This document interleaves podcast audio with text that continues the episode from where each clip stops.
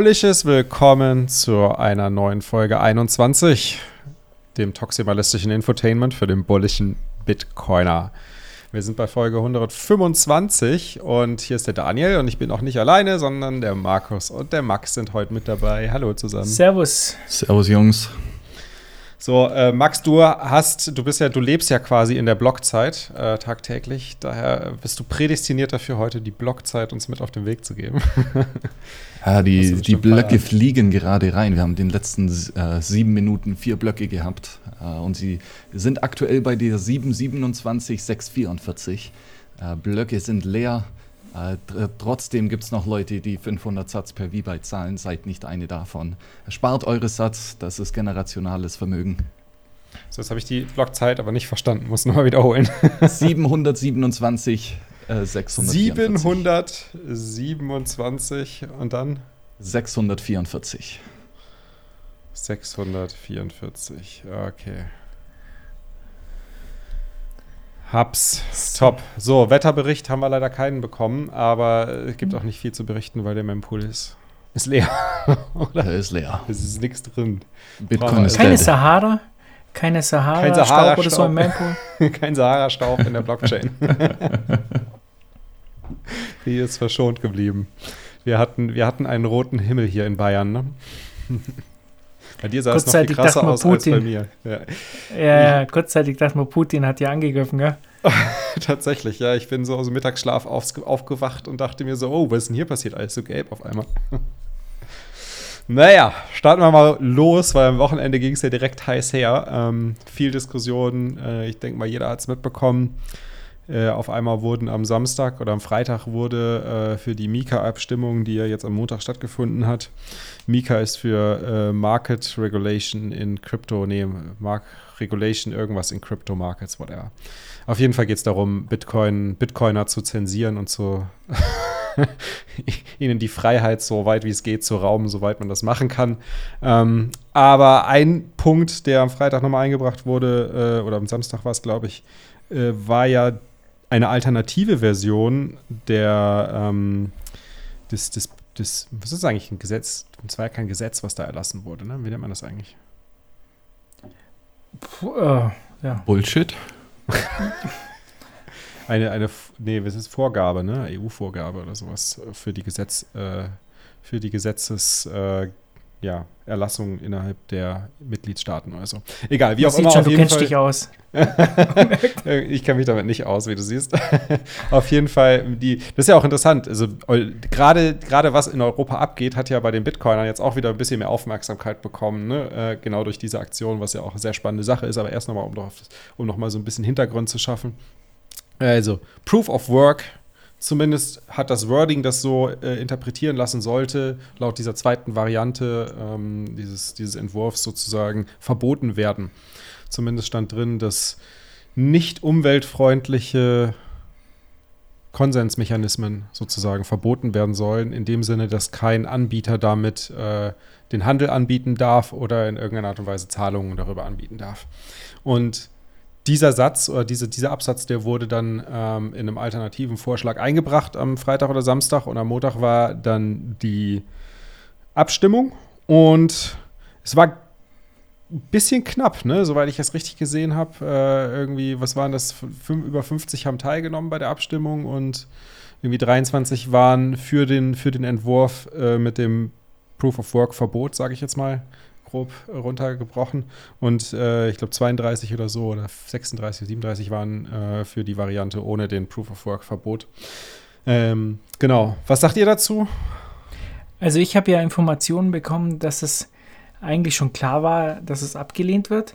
Und ähm, die wussten aber nicht, ähm, ob jetzt jede Stimme zählt. Und da war anscheinend schon im Gespräch, dass sich Sven Giegold von München mit dem Privatjet, von Berlin, glaube ich, ist er mit dem Privatjet nach Brüssel fliegen, um da mitzustimmen. ja, also von der Leyen hätte ihren Privatjet zur Verfügung gestellt. Alles für die Umwelt natürlich. Das sind so meine Informationen, die ich bekommen habe aus dem Hintergrund, aber kann es nicht verifizieren. So, so, Markus. Ja, aber das Tolle ist, Bitcoin ist Schwarzmarktgeld. Äh, Bitcoin-Miner können anonym äh, im, System auftreten und Geld verdienen äh, für die Dienstleistungen, die sie, äh, die sie zur Verfügung stellen. Ja, und das Aber ich glaube, das wäre nicht das Problem, Max. Ich glaube, das größere Problem wäre hier gewesen, dass sie gesagt hätten, äh, sie verbieten praktisch Kryptowährungen, die auf Proof of Work basieren. Genau. Und dann hättest du auch äh, jetzt zum Beispiel ein Händler hätte dann auch nicht Bitcoin annehmen dürfen als Zahlung. So habe ich es verstanden. Da bin ich mir nicht ganz sicher, aber ich glaube so. Also ich glaube, ich, ich würde so verstehen, es hätte den Europäern es unglaublich schwer gemacht, an Bitcoin ranzukommen. Oder was heißt unglaublich schwer, aber zumindest wären, wären dadurch auch äh, solche Plattformen wie Wasa äh, Wasabi natürlich auch, aber vor allem BISC erstmal und äh, Hodl Hodl, die hätten sich wahrscheinlich ähm, großem Interesse erfreut dadurch wenn man natürlich über die klassischen Börsen nicht mehr kaufen kann, weil es denen ja verboten wird. Von daher kann man es auch mit einem zweischneidigen Schwert sehen. Auf der einen Seite wäre es vielleicht auch ganz gut gewesen, mehr Privacy in Europa. Auf der anderen Seite wäre natürlich die Adoption in Europa deutlich, deutlich langsamer vorangeschritten. Aufhalten kann man Bitcoin eh nicht, wie wir alle wissen, aber es hätte natürlich äh, dafür gesorgt, dass Deutschland äh, bzw. ganz Europa da ganz schön ins Hintertreffen geraten könnte. Ja, aber was ich halt auch ähm, schade fand, ist, dass es nur um dieses Proof of Work ging und äh, man wurde auch kaum darüber geredet, was sonst noch da so drin steht. Das sind ja, das ist ja kein, äh, keine, keine schönen Geschichten da. Das mhm. ganze ähm, Self-Hosted Wallets, da haben sich ja viele dieser Abgeordneten darüber aufgeregt, dass man da eben nichts mehr nachvollziehen kann. Äh, wir haben ja Sven Giegold hier zu Gast gehabt, meinen guten alten Freund aus dem Europaparlament und ähm, der hat ja ganz klar du warst gesagt. Du wirklich beim Interview dabei. ja, der hat ja ganz klar gesagt, dass, ähm, dass er halt, dass wir halt machen dürfen, was wir wollen, solange ähm, seine Freunde und er eben wissen, wer an wen Geld schickt. So hat er das, genau so Solange der Staat weiß. Ja, der Staat. Damit Staat natürlich nicht jeder. er und seine ja, Freunde. Ja. ja, er und seine Freunde und natürlich ähm, kann das natürlich Nordkorea oder Russland oder wer auch immer, kann das natürlich nicht nur er und seine Freunde. Und äh, das war wirklich auch so eine peinliche Nummer, was er abzogen hat. Und das passt auch zu all dem, was die da machen. Ähm, ja, ja, ich meine, es geht halt darum, volle Kontrolle über die Finanzen der Europäer zu bekommen. Es geht los beim Vermögensregister und äh, damit das Vermögensregister auch vernünftig durchgesetzt werden kann, musst du natürlich auch die Kryptomärkte regulieren und da halt einen möglichst guten Überblick darüber haben, wer wie viel besitzt. Und da geht es dann halt wirklich, dass jeder, jeder europäische Bürger soll genau aufgelistet, soll genau unter die Lupe genommen werden, was er besitzt und ähm, das soll quasi in Anführungsstrichen transparent. Also ich hoffe ja nicht, dass, das, dass diese Daten jemals nach außen geraten, aber üblicherweise sind zentrale Datenpools dafür prädestiniert, transparent zu werden irgendwann mal. Das ist bestimmt safe, also denk mal auch, da wird nichts passieren. Oder Max, kann da irgendwas schiefgehen? Denk mal, das wird ja safe sein, ne? Ja, doch, ganz klar. Wenn die, wenn die EU das macht, dann ist das eine safe Sache. Da muss keiner drunter leiden, absolut niemand. Von daher ein, eine großartige, ein großartiger Entwurf hier zur Durchsetzung neuer Gesetzgebung innerhalb der europäischen Staaten zur besseren Kontrolle von Krypto. Das hilft uns allen weiter, denn wie wir alle wissen, ist jeder von uns erstmal unter Generalverdacht. Definitiv. Ähm, ja gut, machen, machen wir weiter. Gehen wir gleich zum nächsten tollen Thema, äh, Inflation fast 8% in den USA. Äh, der größte Anstieg, oder? Seit 1982. Hast du ja aufgeschrieben, Daniel. Ähm, aber 1982 waren die Zinsen bei 0%, oder? Nee, ich glaube, da waren die Zinsen ein bisschen höher. Ne?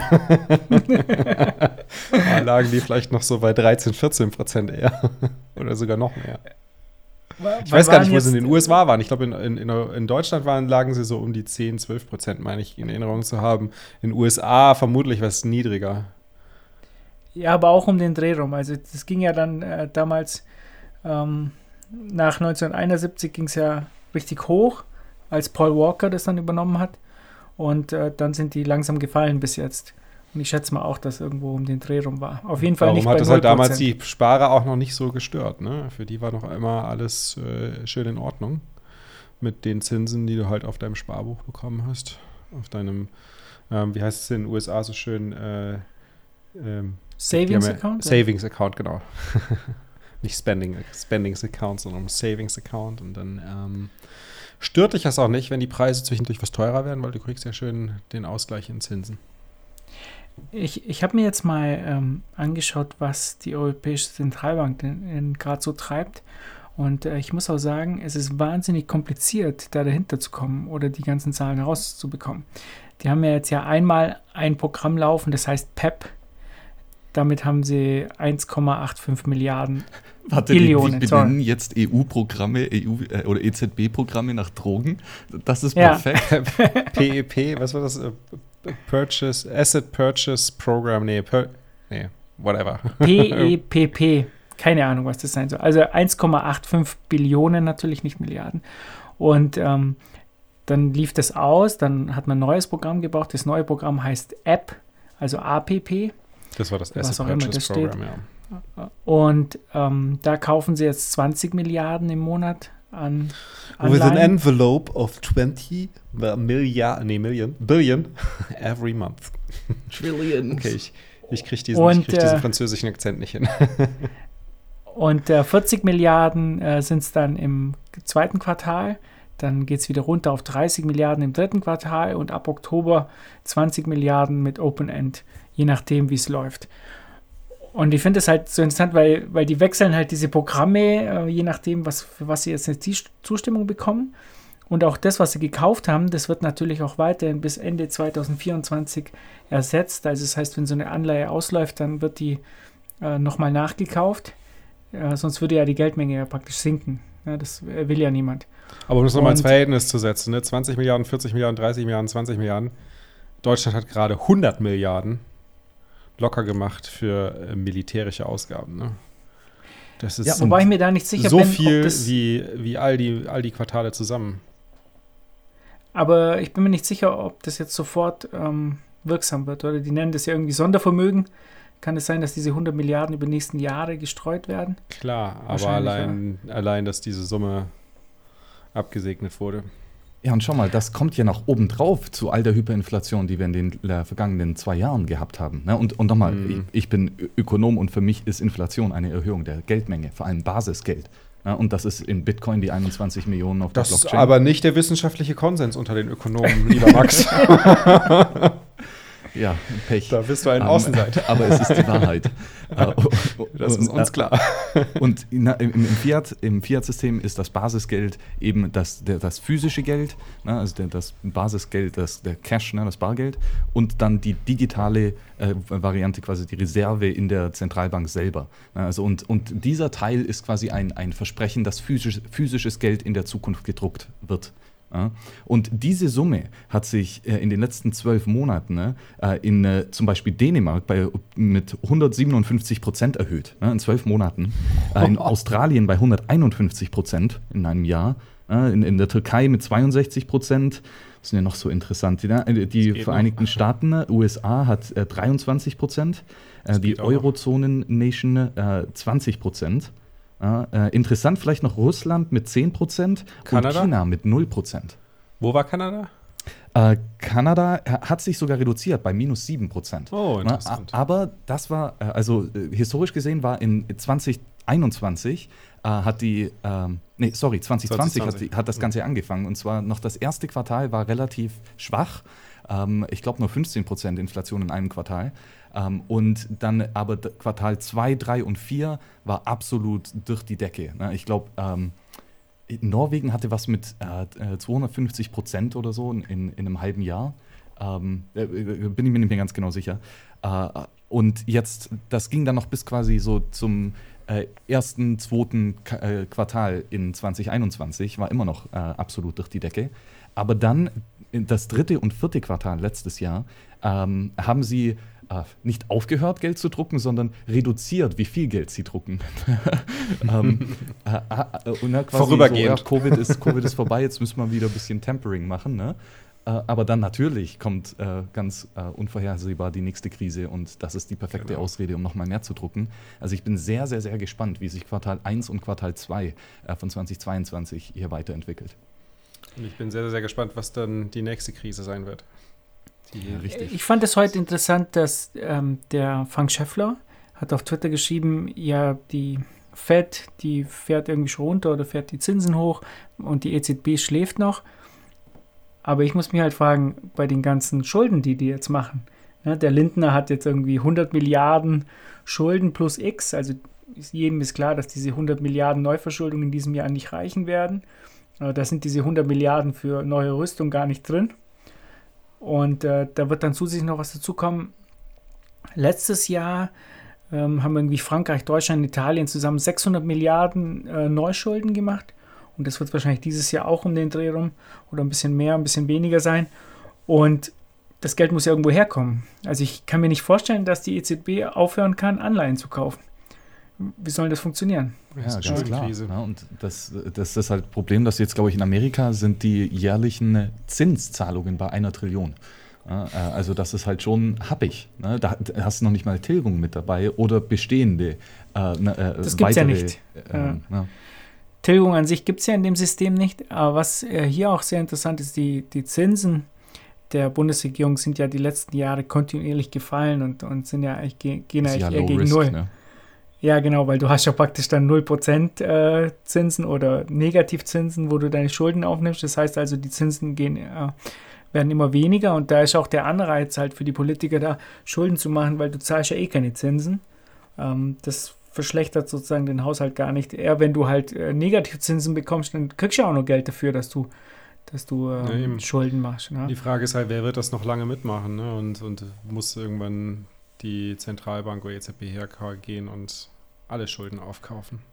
Oder es kommt, und das glaube ich eher, dass das passieren wird, es kommt zu einem Reset und äh, die Staatsschulden werden alle wegradiert und dann wird ein neuer Euro, natürlich direkt als CBDC, äh, auf Basis von Eurobonds aufgesetzt und dann verschulden sich nicht mehr die einzelnen Staaten, sondern nur noch die Europäische Union. Ja, aber in welchem Zeitraum siehst du das dann, Daniel? In den nächsten fünf Jahren. Two weeks. Ich meine, guck mal, wie, wie schnell, wie schnell wird es passieren, dass der Euro hyperinflationiert? Two weeks. Ja, ich bin mir da nicht, dieses Mal. also ich bin mir da nicht so sicher. Ich, ich meine, die, die werden jetzt wahrscheinlich weiter ähm, diese Programme äh, laufen lassen. Der Euro wird, wird halt im Vergleich zum Dollar halt weiter verlieren, denke ich mal. Und sowieso zum Schweizer Franken sind wir ja ständig auf dem absteigenden Ast. Ich meine, das ist ja auch, das ist ja auch sozusagen der Pier, den wir nehmen müssen. Weil, wenn man sich anschaut, wie, wie die Mark jetzt zum Schweizer Franken performt hat und der Euro, dann, dann hat man bei der Mark gesehen, dass es ja ziemlich stabil war. Mhm. Weil die Schweiz ist ja so eine ähnliche Ökonomie. Und beim Euro, ich glaube, der hat äh, das war mal am Anfang irgendwie 1,60 ähm, und jetzt sind wir 1 zu 1. Ja, also praktisch 60 Prozent verloren. Ja, vielleicht lassen wir es weniger sein, lassen wir es 50 Prozent oder 40 Prozent sein. Aber das ist ja schon äh, eine gewaltige Summe, die wir da verloren haben. Ja, aber guck mal, jetzt geht's los. Die, die Energiepreise steigen. Du hast halt alle Preise steigen an. Äh, du hast, du hast diesen, diesen Katalysator, der die Inflation, die Preisinflation, nicht die Geldmengeninflation, Max, die Preisinflation, vielleicht sollten wir das immer sagen, Preisinflation und Geldmengeninflation, ja. die Preisinflation zusätzlich zur Geldmengeninflation noch anstachelt. Ähm, und äh, ich, ich, ich habe da vielleicht, vielleicht bin ich da auch gebiased durch meinen Professor und äh, den Autor hier von äh, Bargeldverbot, Professor Dr. Mann, ähm, der 2011 in den Vorlesungen gesagt hat, ich gebe dem Euro noch maximal 10 bis 15 Jahre. Äh, 10 Jahre waren 2021, also letztes Jahr vorbei. Von daher sind wir jetzt meines Erachtens in der, in der finalen Phase des Euros. Ähm, zumindest laut meines Professors damals. Aber auch wenn wir uns natürlich die Zahlen anschauen und, und, und die Daten anschauen, äh, eine steigende Inflation können wir momentan nicht ausweichen. Äh, die Reduzierung der, der, der äh, Purchase-Programme ist unrealistisch bei den Schulden, den die Staaten aufnehmen. Äh, Schulden werden niemals zurückbezahlt. Jetzt teilweise kommen wir jetzt in Phasen rein, wo wahrscheinlich irgendwann die Zinsen nicht mehr bezahlt werden könnten, wenn die Zinsen nicht auf Null gehen. Also das System, dass das, dass das kurz vor dem Kollaps steht, ist ja offensichtlich. Ja, die Frage ist, wie kann es nochmal gerettet werden oder nochmal stabilisiert werden? Und Markus, du sprichst die Schweiz und der Schweiz und Franken als quasi na, Gegenwert zum Euro-Check. Und interessant ist, dass Ende 2021 war Bitcoin ein wertvolleres Basisgeld als der Schweizer Franken. Äh, sehr knapp, ne? aber der Schweizer Franken hat äh, ca. 0,81 Trillionen US-Dollar an, an, Wert pro Basisgeld. Ja? Oder, ähm, und wenn Bitcoin auf 67.000 US-Dollar pro einen Bitcoin äh, anwächst, sind wir größer als der äh, ihr britische Pfund. Ja? Dann, das heißt, die Gesamtmarktkapitalisierung der M1-Geldmenge, oder wie? M, M, M0, M0 Basisgeld. M0, M0 okay. Genau. Okay. Uh, ja, wobei M0 und M1, da haben ja auch die Zentralbanken ihre unterschiedlichen Interpretationen und ja. passen Richtig, genau. Deswegen, aber Basisgeld ist immer gleich definiert. Ne? Das ist physischer okay. Cash und Zentralbankenreserve. Ähm, äh, China haben wir dann eingeholt bei 227.000 US-Dollar pro Bitcoin ähm, und Amerika bei 338.000 und dann Europa bei 350.000 äh, Dollar pro Bitcoin. Ne? Und das ist zu Endpunkt 21, äh, 2021 US-Dollar-Bewertung. Na, natürlich in den, in den nächsten paar Jahren wird sich die, die, äh, die Dollar-Bewertung einfach äh, na, nach Preisinflation mhm. Äh, äh, steigen. Und das sieht man auch zum Beispiel vor, ich glaube, vor einem halben Jahr oder so war, wäre Bitcoin größer geworden als der britische Pfund bei, ich glaube, 61.000 Dollar. Und jetzt sind es 76.000 Dollar. Das ist, weil sich die britische Pfund-Geldmenge erhöht hat. Und, und weil heißt, mehr Bitcoins dazugekommen sind mittlerweile. Ja, aber viel, viel, viel, viel, viel weniger. Das ist ja. das kleinere Auswirkung. Ne? Ja, genau, genau. Nein, das war wirklich, dass sich die britische Geldmenge fast verdoppelt hat. Ja, und mhm. quasi der, der Wert, wo der, ein britischer Pfund Basisgeld gehandelt wird, hat sich eben nicht halbiert. Ja? Äh, dementsprechend brauchen wir jetzt mehr Dollarpreis, um, auf den Bit, äh, um Bitcoin gleichzustellen wie die andere Währung. Ja, das, das wird jetzt echt interessant.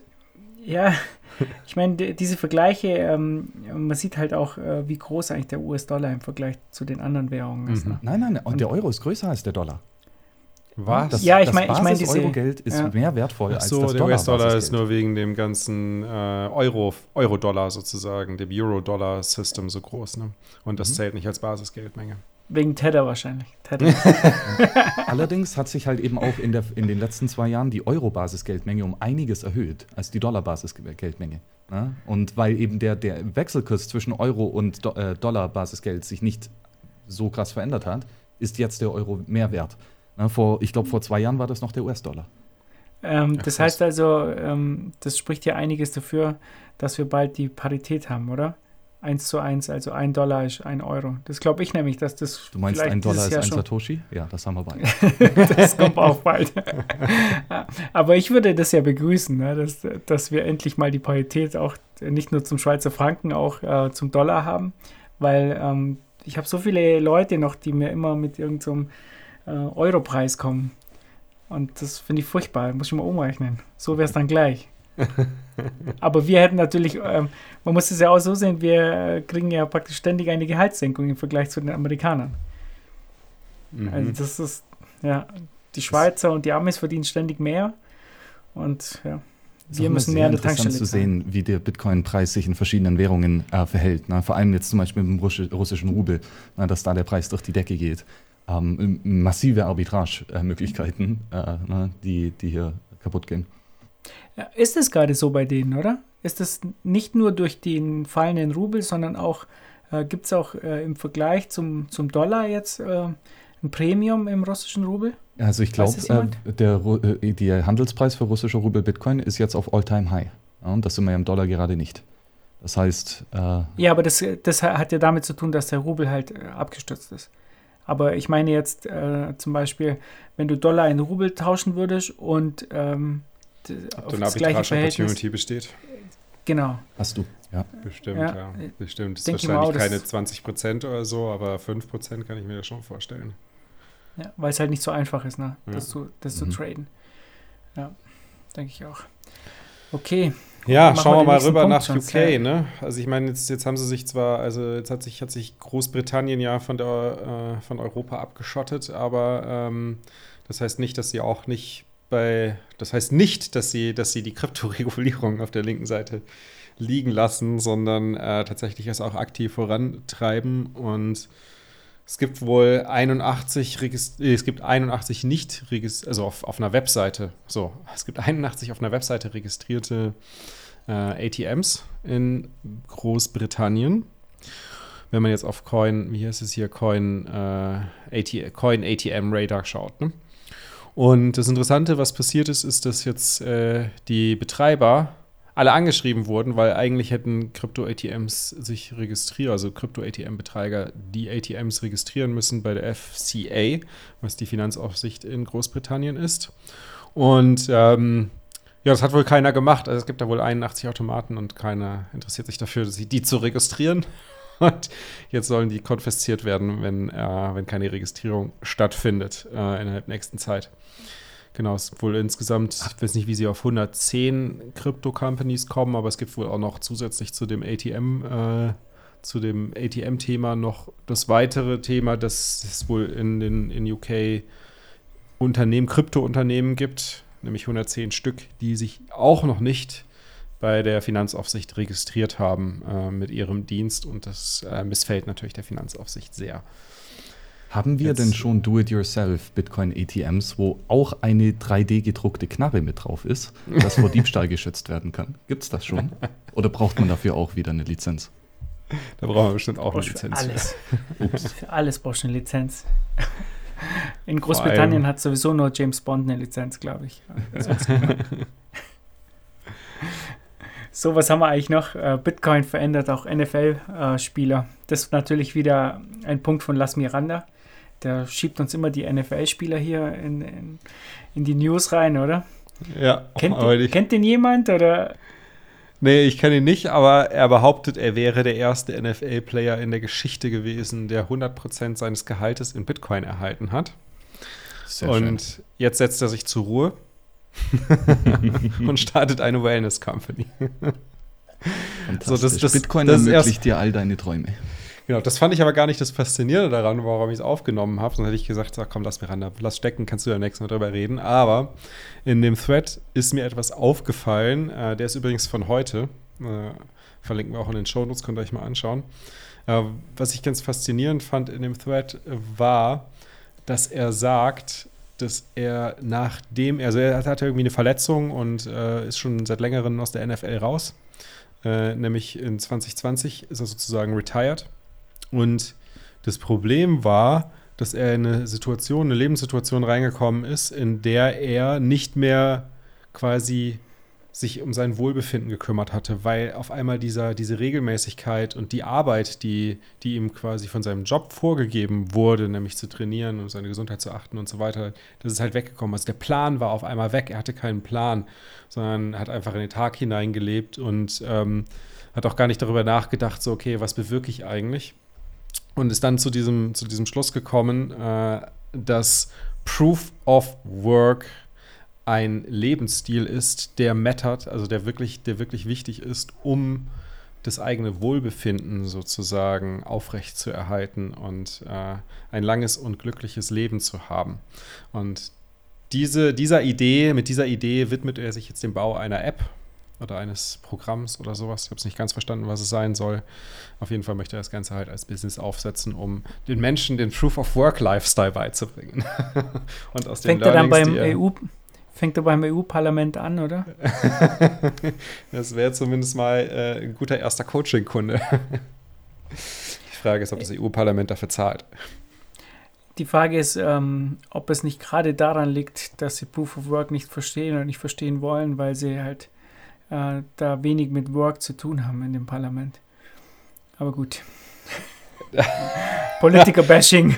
Du sprichst da vor allem auf deinen dein Tweet heute an, ne? Mit, den leeren, mit dem leeren EU-Saal. Der leere EU-Saal, ja, die arbeiten wahrscheinlich wahnsinnig viel dort.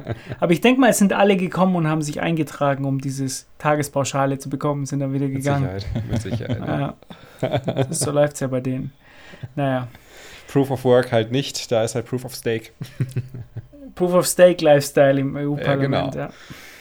Genau, wir wollen, wir wollen den Proof of Work Lifestyle implementieren für alle. Was natürlich auch erschreckend sein kann für manche. Nee, ich finde es aber, fand es aber super, super spannend, auch da zu sehen, dass äh, ja, du kannst halt nicht Bitcoin verändern, sondern Bitcoin verändert nur mal einfach dich und es trifft jeden, auch einen NFL-Player. Sehr geil. Ja. Ja, gut. Äh, weißt du eigentlich, wie der heißt, eigentlich nur so ganz nebenbei? Oh, können wir nachgucken. Der heißt Sean Cullen. Nee, Kalkin. Sean Kalkin. Und das für welche Mannschaft hat er gespielt?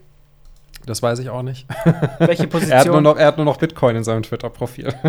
okay. das, wird halt das wird super interessant werden, wann, äh, wenn Unternehmer halt ähm, äh, verweigern, irgendeine andere Währung äh, anzunehmen äh, in Gegenleistung mhm. für die Güter mhm. oder Dienstleistungen. Ich meine, das, das mache ich, das machen viele andere, das macht er jetzt auch äh, anscheinend. Ne, 100 21 macht das auch. Richtig, 21, mhm. ganz klar. Ähm, das, das wird sehr interessant. Ne? Also so wie ich glaube, Pierre Rochard das gesagt hat, ist, ähm, Leute wollen Bitcoin haben, nicht weil sie irgendwie Number Go Up oder so, sondern weil das wird die einzige Möglichkeit sein, dein Fleisch zu kaufen. Ja, irgendwann mal. Wenn der Euro gefällt ist. two weeks. two weeks. Was haben wir hier noch? Uh, Kasachstan Mining Problem. Was ist da schon wieder los?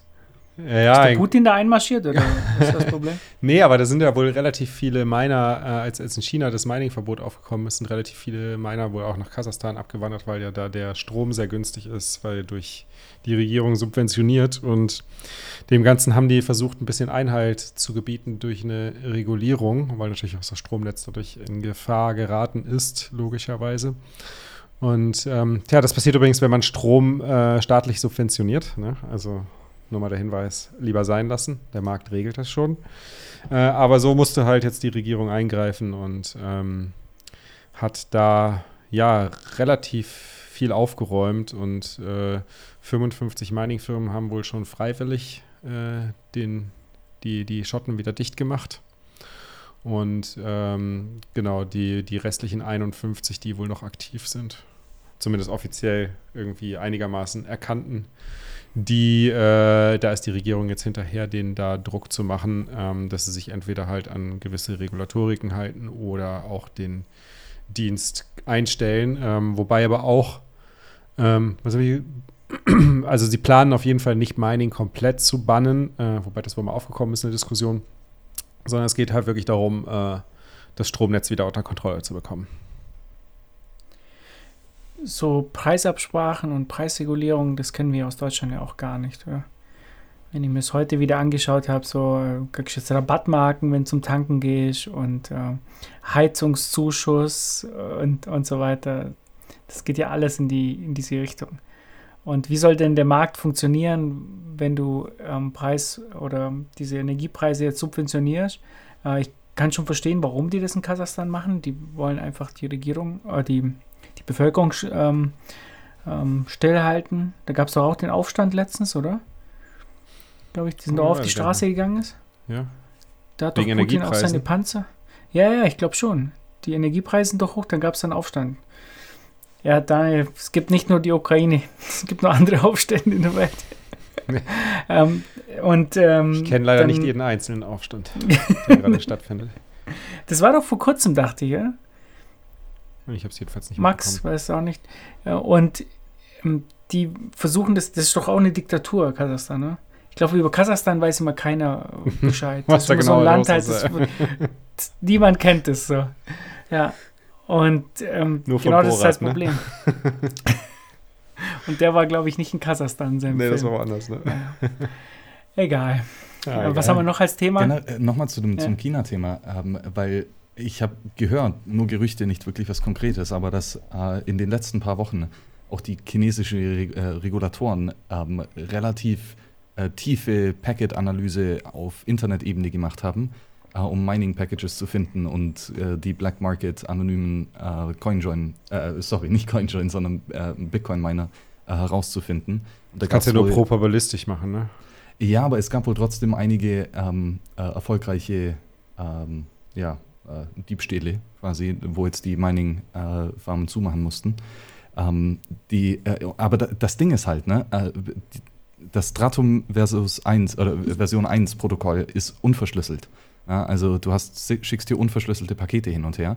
Und wenn du dann äh, deinen ISP-Provider äh, quasi hast äh, unter Kontrolle, dann kannst du das eben lesen. Und deswegen sollte zumindest äh, TLS Certificate Encryption verwendet werden äh, oder noch besser dann ein ja, fortgeschritteneres Protokoll wie Stratum V2. Ähm, nur leider ist halt, ich glaube, Brains akt aktuell der einzige, der mit Slushpool ähm, Stratum V2 laufen lässt. Uh, und ich, ich glaube, Brains oder Slushpool ist nicht mal in China uh, wirklich gut vertreten und haben dort, glaube ich, auch nicht mal Server und so weiter. Also uh, ist, ist schwierig, aber sehr, sehr schade zu sehen, dass hier wegen technischer ähm, ja, Inkompetenz, sage ich mal, äh, Bitcoin-Miner äh, ausgehebelt worden sind. Ja, aber gut, die anderen werden dann bleiben oder die, die müssen ja. updaten. Ich meine, das ist ein ewiges Katz-und-Maus-Spiel und die chinesischen Miner müssen halt jetzt ähm, sich dieser Situation anpassen. Ich glaube, so wenige sind es auch gar nicht. Was hat man letztes Mal besprochen? Zwei bis fünf Prozent des Minings findet nur immer in China statt. Waren das so Zahlen mal? ich glaube auch, so hier in der Newsfolge. Ja. Aber es ist ja auch gut, dass es schwierig zu sagen ist. Und ich hoffe, es wird ja. noch schwieriger zu sagen in Zukunft. Mhm, ganz genau. Dass man überhaupt herausfindet, ähm, was da passiert. Ne?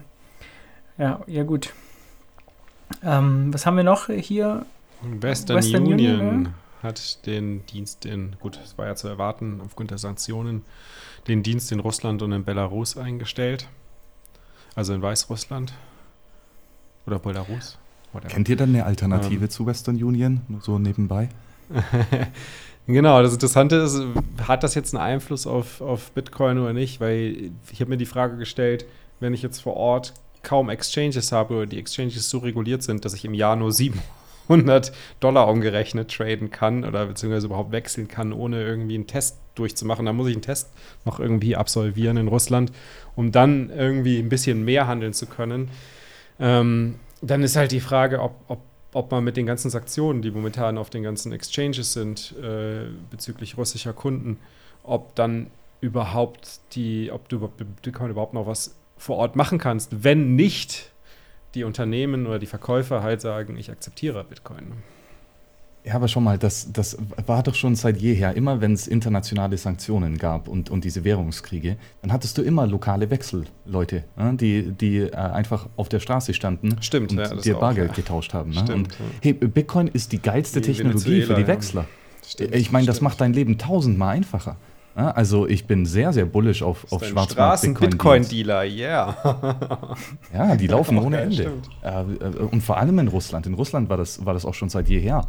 Äh, war, war das Volumen auf dezentralen Handelsplattformen wie Hodl Hodl oder äh, BISC äh, sehr, sehr hoch äh, in Russland. Ah ja, guter Punkt. Das heißt, B2B, beziehungsweise B2B sage ich schon, Peer-to-Peer, -Peer, ähm, können die ja über die, genau, über Hodl Hodl. Ist Hodl Hodl in Russland groß? Ja, ich, also zumindest mal für eine Zeit war das, glaube ich, auch der Nummer 1, äh, die Nummer 1 Lo Location dort. Ah, krass. Ja. Hat eigentlich Western Union in El Salvador schon zugemacht oder sind die noch aktiv dort?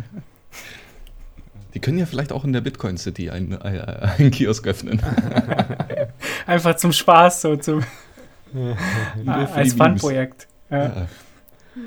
ja. ich, ich kann mich noch Punkt, erinnern, in, in Argentinien war es ja auch so. Ja, die damals, die haben ja auf der Straße die ganze Zeit Cambio gerufen und es war verboten zu wechseln, aber das hat irgendwie gefühlt jeder gemacht. Ja, ganz ja. klar. Ja, wenn es ums Überleben geht, ne? Ja, ja, dann werden die es auf jeden Fall tun. Und ich denke mal, das wird. Ja, und schau mal, auch vor allem, wenn du halt dann die staatlichen Interventionen in den Markt hast äh, und die Preise vor allem unter Währungen, hier Maximalpreise und so Packs und so weiter haben, ne? Äh, weil der Staat das alles missmanagen wird, wird es immer Arbitragemöglichkeiten geben. Und Arbitrage ist ein sehr, sehr, sehr lukratives Geschäftsmodell, mhm. weil es hat halt äh, relativ wenig Risk, wenn du liquide bist in beiden Währungen. Ja, das heißt, es ist ein sehr, sehr, sehr verlockendes Geschäftsmodell. Und je mehr andere Geschäftsmodelle ähm, äh, äh ja, verhindert werden, äh, desto mehr werden Leute dort äh, die Services anbieten. Jetzt nochmal ganz kurz zur Frage, Daniel, mit diesem Test. Du hast ja gesagt, mhm. man muss jetzt einen Test machen, um Bitcoins zu handeln. Mhm. Was steht da drin im Test so? Das weiß man noch nicht so genau. Ich habe hab mich ja auch gefragt, wann haben wir es besprochen? Ukraine Teil, Teil von Russland? Ja, nein. Putin. Sind Shitcoins gut? Ja, nein.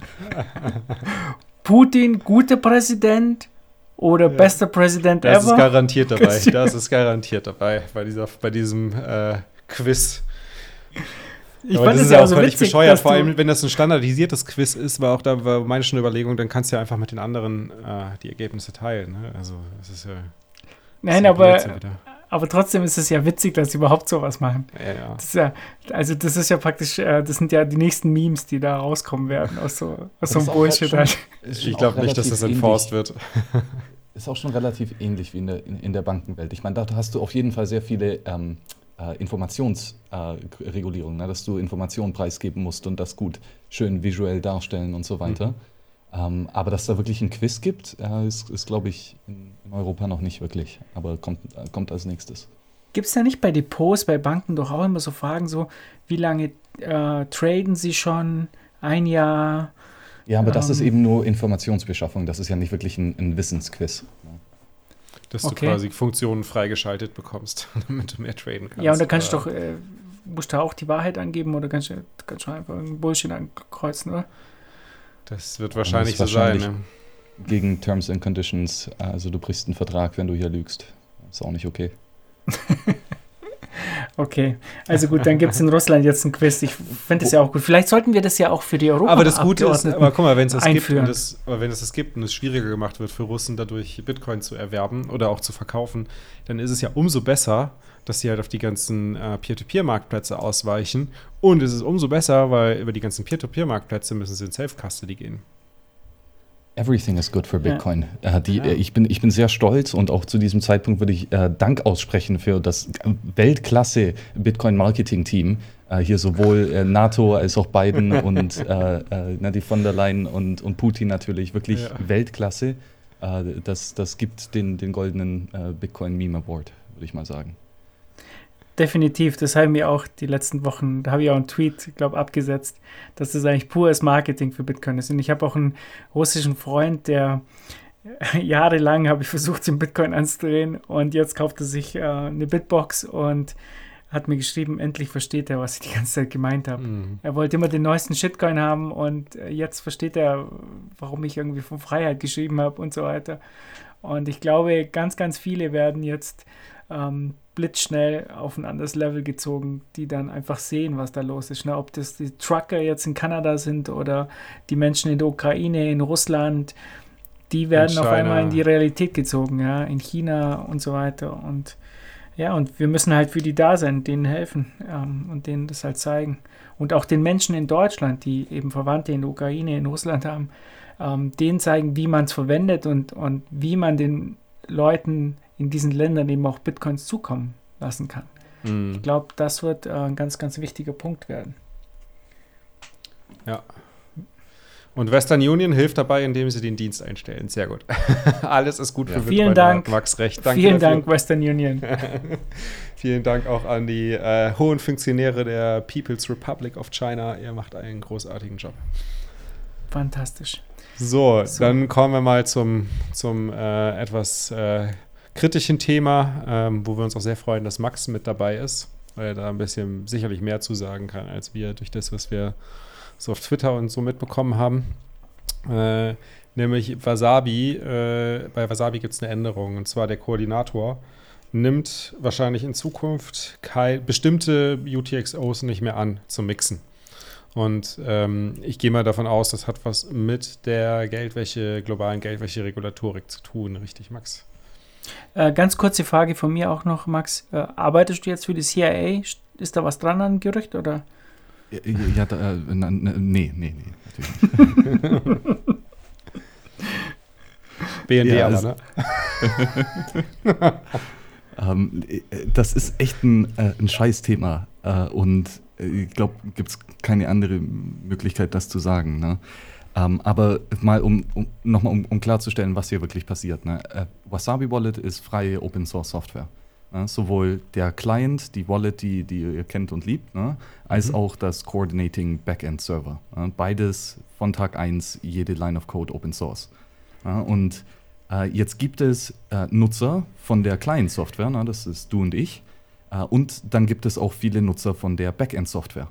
Und von Anfang an war halt eine äh, Firma, die CK Snacks Firma aus Gibraltar, äh, die ein Backend äh, auf ihren Rechnern haben laufen lassen und das veröffentlicht haben. Ne? Äh, der, der Trick beim CoinJoin ist, na, da zahlt der Nutzer eine Gebühr an den Koordinator und dementsprechend äh, hast du hier ein, ja, ein, ein For-Profit-Unternehmen. Ne? Du machst auf einmal Umsatz. Mhm.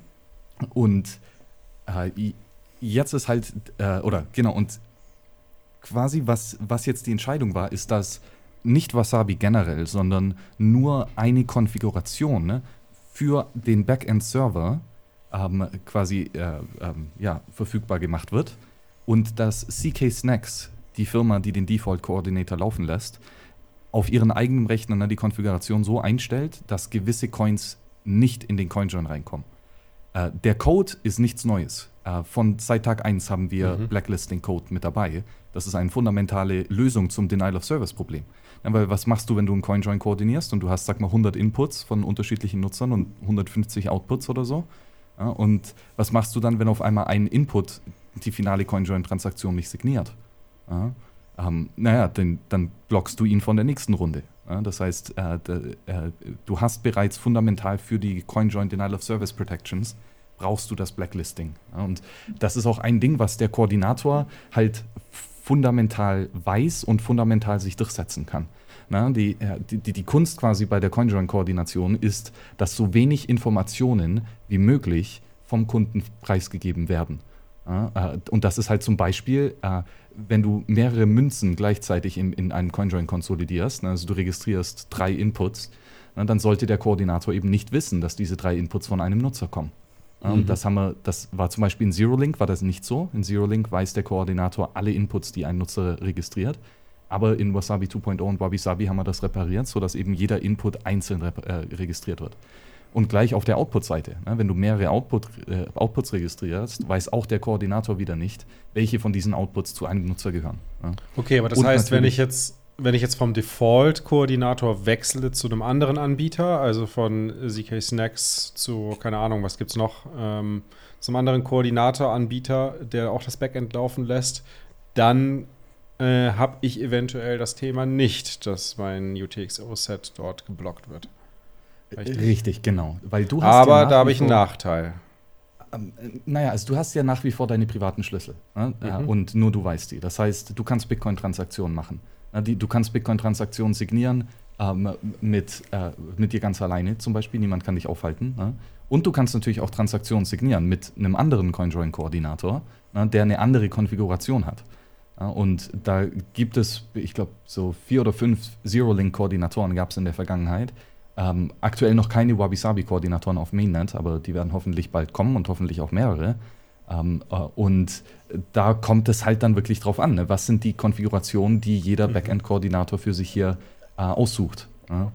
Aber äh, wie gesagt, also das, das ganz Wichtige beim CoinJoin-Koordinator ist, dass du vor allem keine Input- zu Output-Links hast. Also die Münzen, die du ausgibst, äh, zu den Adressen, wo du die Satz äh, hinschickst. Ne? Der Koordinator darf natürlich das nicht wissen. Ne? Aber was der Koordinator halt fundamental immer weiß, äh, oder sogar jeder, der eine Transaktion signiert, weiß immer, welche Inputs ausgegeben werden und welche Outputs generiert werden. Ja, und ja gut, aber das ist, aber das ändert ja jetzt nichts daran, dass jetzt eine Zensur stattfindet. Ne? Ob der jetzt der Koordinator Daten hat, ob jetzt dann Datenleak entsteht und das veröffentlicht wird, äh, würde äh, ich jetzt ganz mal. Ganz kurz, Daniel. Ja.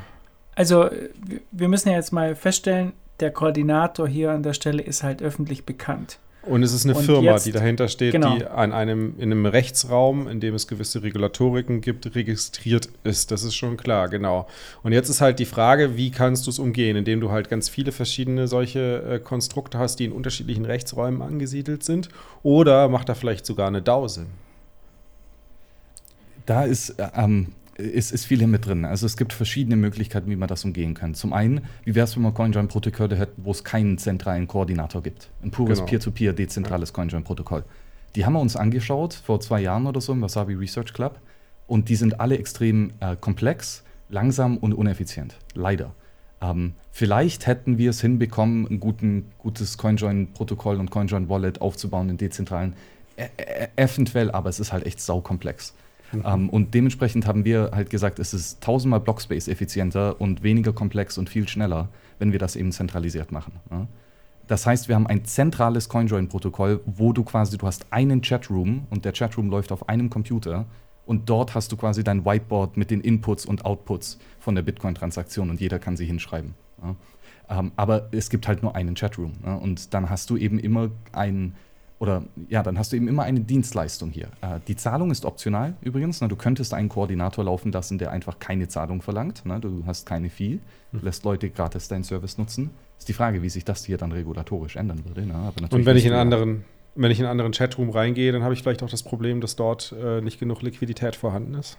Richtig, das ist es eben. Ne? Wir haben beim Koordinator einen Netzwerkeffekt. Äh, mhm. die, die, Dienstleistung vom Koordinator ist, dass du sehr effizient ähm, privaten oder äh, private Coins äh, bekommst äh, mit wenig Blockspace-Ausgaben. Ja, und du könntest, selbst wenn du ganz alleine bist, kannst du 20 Transaktionen machen oder so. Ne? Und irgendwann wird das sehr schwierig rauszufinden, wie, wie denn genau hier das Ganze gelaufen ist. Aber das Ding ist halt, na, wenn du mit, dich mit zehn anderen Leuten zusammentust, dann musst du vielleicht nur drei oder vier Transaktionen machen mit denen, na, damit du dann am Ende einen Output hast, der nicht mehr klar zu deinem Input ähm, geführt werden kann. Aber dann, na, das skaliert. Wenn du auf einmal 1000 Nutzer hast na, oder 10.000 Nutzer oder wie auch immer, äh, dann hast du halt viel mehr Privacy für sehr viel weniger Blockspace. Ja, und das ist halt der Fee-Incentive, warum der ein CoinJoin-Coordinator Sinn macht und das auch ein Positive-Sum-Game ist. Ne, alle mhm. Nutzer sparen ne, an Blockspace, wenn sie mit einem Ko Koordinator zusammenarbeiten. Ne?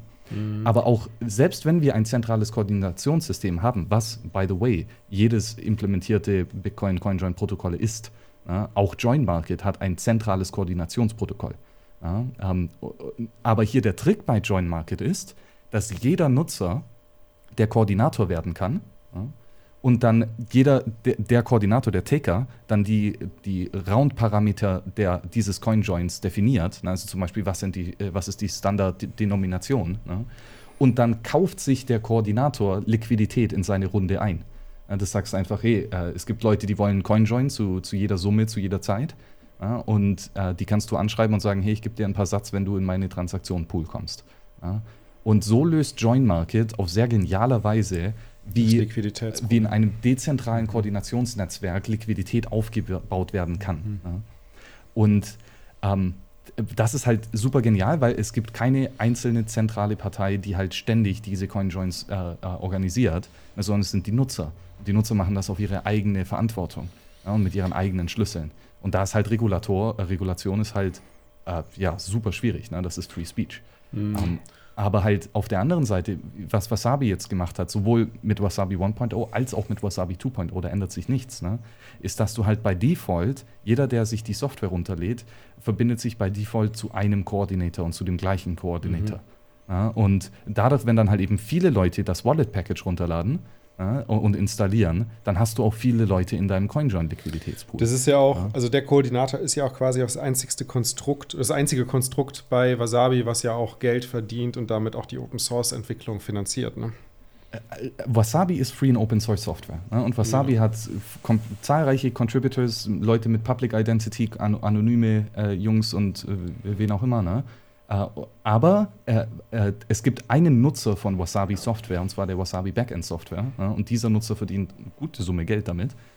und um quasi die Software, die dieser Koordinator selber nutzt, und die Software, die seine Kunden nutzen, zu verbessern, spendiert quasi der Koordinator, der, der, die operationelle äh, legale Entität, spendiert eben das Free Software Development von Wasabi.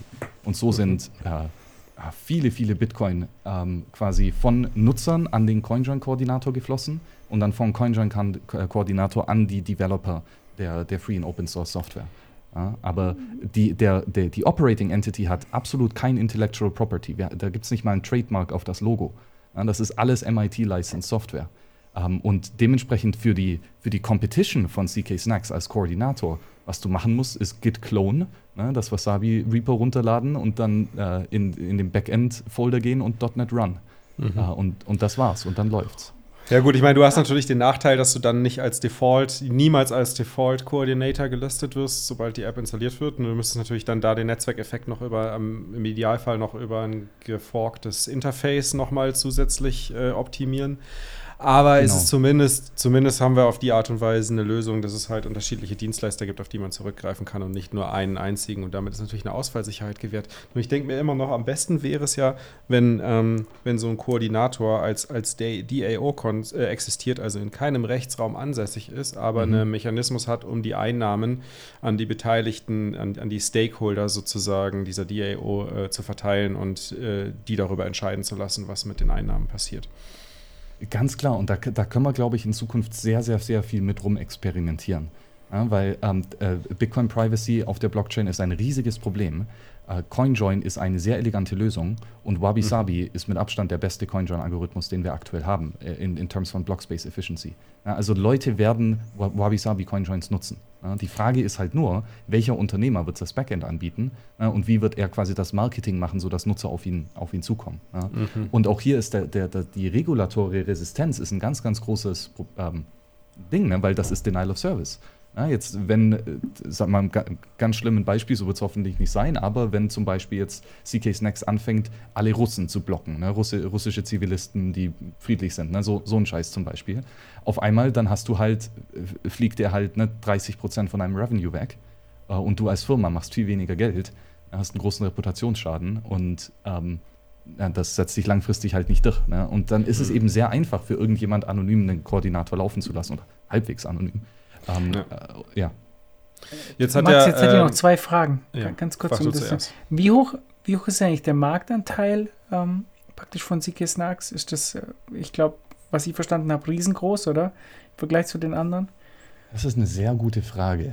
Ähm, ich bin mir nicht ganz sicher. Ähm, also es, äh, es, gibt zum Beispiel einen öffentlichen Koordinator, äh, der bekannt ist, das ist der Chaincase-Koordinator. Äh, Chaincase ist eine Fork vom Wasabi-Code. Ähm, und die haben aber auch einiges getan. Also das ist nicht nur eine Copy-Paste-Fork, sondern die haben Wasabi auf iOS-Plattform rübergebracht. Und dort mussten sie einige sehr äh, gute äh, Änderungen vornehmen. Also, ähm, also das war sehr schwierig, diese Codebase zu bauen. Und die haben sie jetzt geschippt äh, und dort ihren eigenen Koordinator äh, mit eben diesen anderen Konfigurationen. Ähm, aber hier äh, war, glaube ich, die Liquidität relativ niedrig. Ne? Vielleicht so ein Coinjoin pro Tag oder ein Coinjoin pro Woche. Ne? Und dann halt relativ klein. Vielleicht so, sagen wir mal, 30 oder 40 Outputs, äh, Equal Amount Outputs. Ähm, äh, äh, ja, also, ja, das, aber das Team hat auch nicht wirklich sehr viel Marketing gemacht. Ne? Das ist immer noch Alpha-Software. Äh, und da musste einiges verbessert werden. Ähm, ja. Aber wir, wir können davon ausgehen, der, der Marktanteil ist halt sehr, sehr groß, oder? Von den, also ich denke mal, weil es halt der Default-Koordinator ist und so weiter. Ja. Und jetzt ist halt äh, die Frage, wenn das jetzt öffentlich wird und, man, und es wird darüber geredet, dann besteht ja auch die Chance, dass es viel mehr Koordinatoren geben wird. Aber sobald die halt größer werden, stehen die ja wieder im Fokus, oder? Mhm. Richtig, Na, das, ist, das ist die Frage und das ist die Hauptfrage, die wir uns gestellt haben. Weil, äh, äh, logisch, du kannst, ne, jeden Monat hol dir einen neuen Onion-Key, geh auf neue Server und äh, wenn du gute OPSEC hast, kannst du da sicherlich lang was reizen, äh, bevor groß auf dich persönlich aufmerksam gemacht wird. aber auf der anderen Seite, hey, vor allem CK Snacks ist halt ne, seit Anfang an bekannt. Äh, alle alle und, äh, Mitarbeiter oder viele der Mitarbeiter sind öffentlich mit Attribution dabei. Mhm. und ähm, dann ist das halt, na, und die Frage ist halt, ich meine, ich glaube, jetzt haben wir 30 oder 40 Angestellte in der Firma. Ähm, und das ist noch gar nichts. Ne? Wir werden richtig groß werden. Wir werden mega, mega wachsen in der Zukunft. Und wenn du dann halt irgendwann mal äh, na, sehr, sehr groß bist, dann werden halt diese regulatorischen Spiele echt schwierig. Ne? Und äh, äh, es ist halt aber auch die Frage, äh, also es gab keinen direkten regulatorischen Druck, äh, um speziell Blacklisting einzuführen. Ja, aber es ist quasi von uns so eine Art äh, Common Sense ähm, Preemptive Step. kommen wird. Okay. Ja, also genau, das, das wird höchstwahrscheinlich kommen. Ne? Wenn du eine reputable Legal Identity bist ne?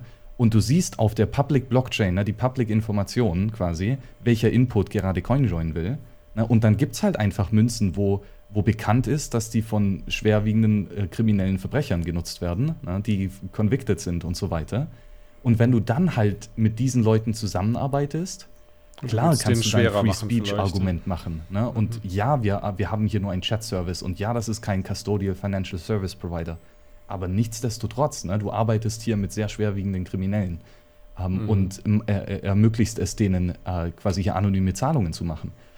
Das, das wird von ganz vielen Leuten nicht belächelt werden. Ne? Also ich meine, hey. Vielleicht ich, auch von anderen Wasabi-Nutzern nicht. Äh, richtig, genau, das ist eben halt auch noch das andere. Ne? Wir haben in der Vergangenheit gesehen, dass sehr viele Exchanges, nicht sehr viele, aber ein, paar der Exchanges, haben alle Wabi, äh, Wasabi CoinJoin Outputs geblacklistet. Ja? Weil halt ein kleiner Bruchteil von den Inputs äh, irgendwie zu einem Darknet Market oder so gehört hat. Ja? Oder schlimmer, einem, einem, einem, Hacker, der wirklich Geld gestohlen hat. Ne? Mhm. Und jetzt ist halt die Frage, ne? wenn, das kannst du ja auch nicht sein, ne? dass, dass die Nutzer von deiner Wallet auf einmal nicht mehr ihre Bitcoin verkaufen können. Ne? Mhm. Das ist halt nicht optimal. Ne? Also was können wir dagegen tun? Ähm, und da glaube ich, ist äh, Blacklisting von wirklich Kriminellen eine. Ja, naja, aber Ja, Peer-to-Peer. Geht halt auch nicht immer, ne? Ja, ist schon klar. Also es macht es halt schwieriger, es ist umständlicher, es ist, es ist halt einfach eine zusätzliche Hürde. Ja. Also ich, ich, Max, ich kann das auch alles nachvollziehen. Äh, wo ich halt die Schwierigkeit sehe, ist, äh, das ist halt immer der erste Schritt. Ne? Also es ist ja praktisch, mit den Kriminellen fängt es dann immer an und dann irgendwann ist es praktisch, ah, der hat ähm, die 70 Prozent Steuer, die wir eingeführt Problem, haben. ja, mhm. ja, dann kommt halt irgendwann der Sven Giegold, unser guter Freund, und sagt halt, 70 Prozent Steuern auf Bitcoins ist äh, eine gute Idee und äh, hier. Aber um, nur bei ähm, Coinjoins. äh, und äh, hier der Daniel Wingen, der will seine Coins joinen, damit er nicht zahlt, damit er nicht zahlen muss und ja, das dürft ihr nicht machen. Du, du mhm. weißt, was ich meine. Die kommen ja immer mit sozusagen äh, kleine Schritte, kommen sie in die Tür rein. Ne? Aber ich, ich kann euch auch vollkommen verstehen. Äh, es ist echt ein schwieriges Thema. Hm, ich hätte noch eine Frage dazu, äh, dann machen wir auch gleich weiter. Da gab es ja jetzt den Fall äh, in, mit dem ähm, Hack von ähm, Bitfinex. Ähm, und anscheinend hat man die jetzt gefunden wegen Wasabi, weil das irgendwie nachvollziehbar war oder so. Kannst du da vielleicht noch ein paar Infos geben? Ja, äh, zum einen Layers of Defense. Ne? Und Wasabi war nicht der einzige Layer, der zusammengebrochen ist. Ne? Also der, der Typ hat KYC-Exchanges verwendet ne? und seine Private Keys in der Cloud gehabt. Also so mhm. tolle OPSEC hatte er nicht. Ne? ähm, und ähm, auch, auch mit Wasabi 1.0 äh, hier hat er hat sowohl die Software einen Bug gehabt, als auch hat er einen, einen manuellen Fehler gemacht, wie er die Software genutzt hat, vor allem eben in der Coin Selection. Also er hat Premix und Postmix Coins konsolidiert. Ähm, okay. Und äh, das ist halt, ähm, äh, oh, ja, oh, oh, aber das, Pro das, Problem ist bekannt und das Problem war halt in 1.0 fundamental, ähm, weil der CoinJoin in 1.0 war relativ Blockspace uneffizient. Ja, vor allem, wenn du ein, ein großer Whale warst. Aber warte mal, hattest. bevor wir da weitermachen, ich glaube, das, ist ein, das ist ein guter Punkt, das kurz, kurz zu unterbrechen, weil wir wollen ja gleich über Wasabi 2.0 sprechen. Und da können wir vor allem auf diese Unterschiede eingehen und da wird es auch wahrscheinlich ziemlich technisch. Deswegen würde ich sagen, alle, die das interessiert, bleibt mal dran. Ähm, dann könnt ihr, könnt ihr im Technikteil nachher da sehr tief einsteigen. Ähm, aber dann vielleicht noch, um das Thema abzuschließen, noch eine letzte Frage. Samurai Wallet ähm, hat sich ja ganz klar dagegen ausgesprochen, das zu machen. Und meine Vermutung ist jetzt auch, nach dem, was wir gesprochen haben, ist natürlich Samurai. Ich wüsste nicht mal, dass die überhaupt eine Firma haben, äh, dass da irgendeine Firma aktiv ist. Äh, das sind, glaube ich, einfach ein paar Dudes, die sich kennen und die sich da vertrauen und äh, die Einnahmen einfach so untereinander splitten und komplett anonym unterwegs sind. Ne? Ja, das ist durchaus eine sehr interessante Alternative. Äh, und das, das wird auf jeden Fall kommen. Ähm, ja, die Frage ist halt nur, wie riskant ist das? Auch wenn du keine Firma hast, dann nimmst du hier Personal Reliability auf. Ne? Und was ist, wenn der Taliban mal ein paar Millionchen äh, durch deinen Service tut? Ne? Ähm, äh, das, Willst das du das überhaupt? Ja, als, als, das, das, ist es eben. Ja, ne? Und das ist halt, also für mich ist das ethisch kein Problem. Ne? Der Unternehmer kann seine Kunden raussuchen. Und wenn du nicht mit jemandem zusammenarbeiten willst, dann ist das deine Wahl. Ne? Mhm. Ähm, deswegen haben wir den freien Markt, dass andere Unternehmer andere Kunden befriedigen können. Ne? Mhm. Alles okay. Äh, aber die, die sehr große Frage für mich speziell ist, was genau ist denn diese Blacklist? Äh, welche Coins kommen drauf? Ähm, mhm. weil wenn zum Beispiel nur Politiker und andere sehr kriminelle Menschen ne, äh, äh, auf die Blacklist kommen, dann bin ich super zufrieden. Also ich würde mit Coin schon ja, Politikern vor allem. Ja, da, muss ich jetzt, da muss ich jetzt schon intervenieren. Also Sven, wenn du jetzt zuhörst, ja, du darfst weiterhin Wasabi Wallet benutzen. Sven Giegold ist ja ein großer Nutzer von Wasabi Wallet, so, so, soweit ich halt weiß. ja, das ist das Witzige. Ne? All, all, die Banker und Politiker, die, die jetzt hier CoinJoin äh, illegal machen wollen und all das, die werden in ein paar Monaten werden die alle CoinJoin machen wollen. ähm, dann dürfen ja, sie nicht mehr bei Wasabi. ja. Ich, ich glaube, das ist echt ein kompliziertes Thema und ich, ich kann auch nachvollziehen, dass da jetzt ähm, niemand irgendwie ins Gefängnis gehen will dafür. Das kann ich Ist aber halt auch echt wirklich die Frage, ob da überhaupt das Risiko besteht, dass du ins Gefängnis gehen musst. Weil, ja, jetzt mal kein Witz, das ist ein Chat-Service. Ne? Du tust hier Nachrichten von links nach rechts. Ne? Dass du bist ein Kommunikationsrelay. Ne? Mhm. Dass das illegal ist, ist halt schon ein bisschen krass. Ne? Also äh, Julian Assange sitzt im Knast. Ne? Ich weiß nicht, genau, was der falsch gemacht halt, hat. Ne? Es macht alles logisch keinen Sinn, aber wir sind halt leider in einer sehr abgefuckten Welt. Ne? Und dann muss man halt schon ein bisschen vorsichtig sein. Und wir sind hier schon in unserer Cypherpunk-Filterbubble, ne? alles mhm. machtradikal und so weiter. Aber das ist halt auch nicht jeder. Ne? Und mhm, dann, dann muss stimmt. man das schon mit Vorsicht genießen. Auch im Bitcoin-Space ist nicht jeder marktradikal. Das müssen wir auch mal wieder berücksichtigen. bin nur ich. Ja, es ist halt so diese, diese, diese Erleuchtung, diese Erleuchtung, dass der Markt, wie die Natur ist äh, und wie die Natur funktioniert, das, das, die hat halt nicht jeder, ne? Auch wenn er Bitcoin schon seit Jahren hält. ja. jetzt müssen wir aber ein bisschen schneller machen, Daniel. Ich glaube, wir müssen zum nächsten Punkt, weil. Ja, machen wir ganz kurz. Breaking. Breaking heute rausgekommen, Datenleak bei Unchained. Also wenn ihr dort Daten habt, äh, könnte sein, dass ihr irgendwie zugespammt werdet demnächst, weil deren Marketing Tool äh, hat wohl einen Datenleak gehabt. Äh, IP-Adressen, äh, E-Mail-Adressen, Namen und was wurde noch alles? Was ist das nochmal? Unchained, Unchained, Unchained Capital. Capital. Multisig-Service. Multisig-Service mit, mit Landing. Also du kannst aber Landing nur in den USA machen. Ah, okay. Alles klar. Ja, ne, auch all diese Dinge wie, wie äh, IP-Adressen und E-Mail-Adressen und so weiter, da muss man echt aufpassen. Das ist auch ein Ding, ne? CK Snacks wird sowas niemals einsammeln. Wir wissen mhm. deine IP nicht, wir wissen deine E-Mail nicht. Genau aus dem Grund, weil wir wissen, dass jede zentrale Partei gehackt wird äh, ja. und vom Government äh, äh, äh, ja, unter Druck kommt. Ich meine, der, der, Vorteil ist natürlich bei Unchained, dass du ein sehr geiles Interface hast, was dir die Nutzung von Multisig halt super einfach macht äh, und dir an die Hand genommen wirst und du Self-Custody bist für Unternehmer eine tolle Sache. Für Privatpersonen, die ein bisschen anonym bleiben wollen, sicherlich nicht die beste Lösung. Ähm, es sei denn, man kommt alleine nicht zurecht äh, und möchte mehr Sicherheit und Guidance haben, dann macht es natürlich absolut Sinn. Ja, ich, aber nur, zu, zum Klaren hier, die, die äh, Caravan Wallet und so weiter, ich glaube, die ist schon gut und ich glaube, dass, dass es da keinen Privacy Compromise gab. Das war nur halt, wenn du. Der Caravan ist ja, ist ja quasi nur die Open Source Lösung, die du, die sie, die sie angeboten haben, wenn quasi ihr Dienst down ist. Aber mittlerweile fehlen sie, glaube ich, sogar Spectre. Aha. Ja, zumindest äh, so, was haben wir hier? Die, die andere, der andere große Multisig-Dienst aus den USA, wo ähm, der, der Bitgo? Äh, nee, nee, nicht Bitgo, ähm, der Multisig-Dienst. Ähm, Casa. Äh, Casa, genau. Casa meinte ich, danke. Bei Casa war es ja auch so, dass sie dann irgendwann umgestellt haben und gesagt haben, wir bauen jetzt keine eigene Backup-Lösung, sondern wir empfehlen halt einfach äh, ähm, Dings hier. Gott, was ist denn heute los bei mir? Spectre. Spectre, genau, danke dir, Max. Gut, so, ähm, bevor wir weiter darüber reden, ähm, äh, kurz eine, ein, ein kleiner Einwurf. Wir haben noch Werbung nämlich, und zwar Bitbox 02 Bitcoin Only Edition. Wichtiger Hinweis an der Stelle: 21 als Code eingeben beim Checkout, dann gibt es 5% Rabatt und 2110 beim Checkout eingeben, dann gibt es 10% Rabatt, aber auch nur, wenn ihr 10 Bitboxen auf einmal kauft was sich immer Wann wieder lohnt. die 21% Rabatt, ha? da müsste, glaube ich, dann äh, schon 21 Bitboxen kaufen. Aber den haben wir noch nicht, den haben wir noch nicht ausgehandelt, den 21% Rabatt.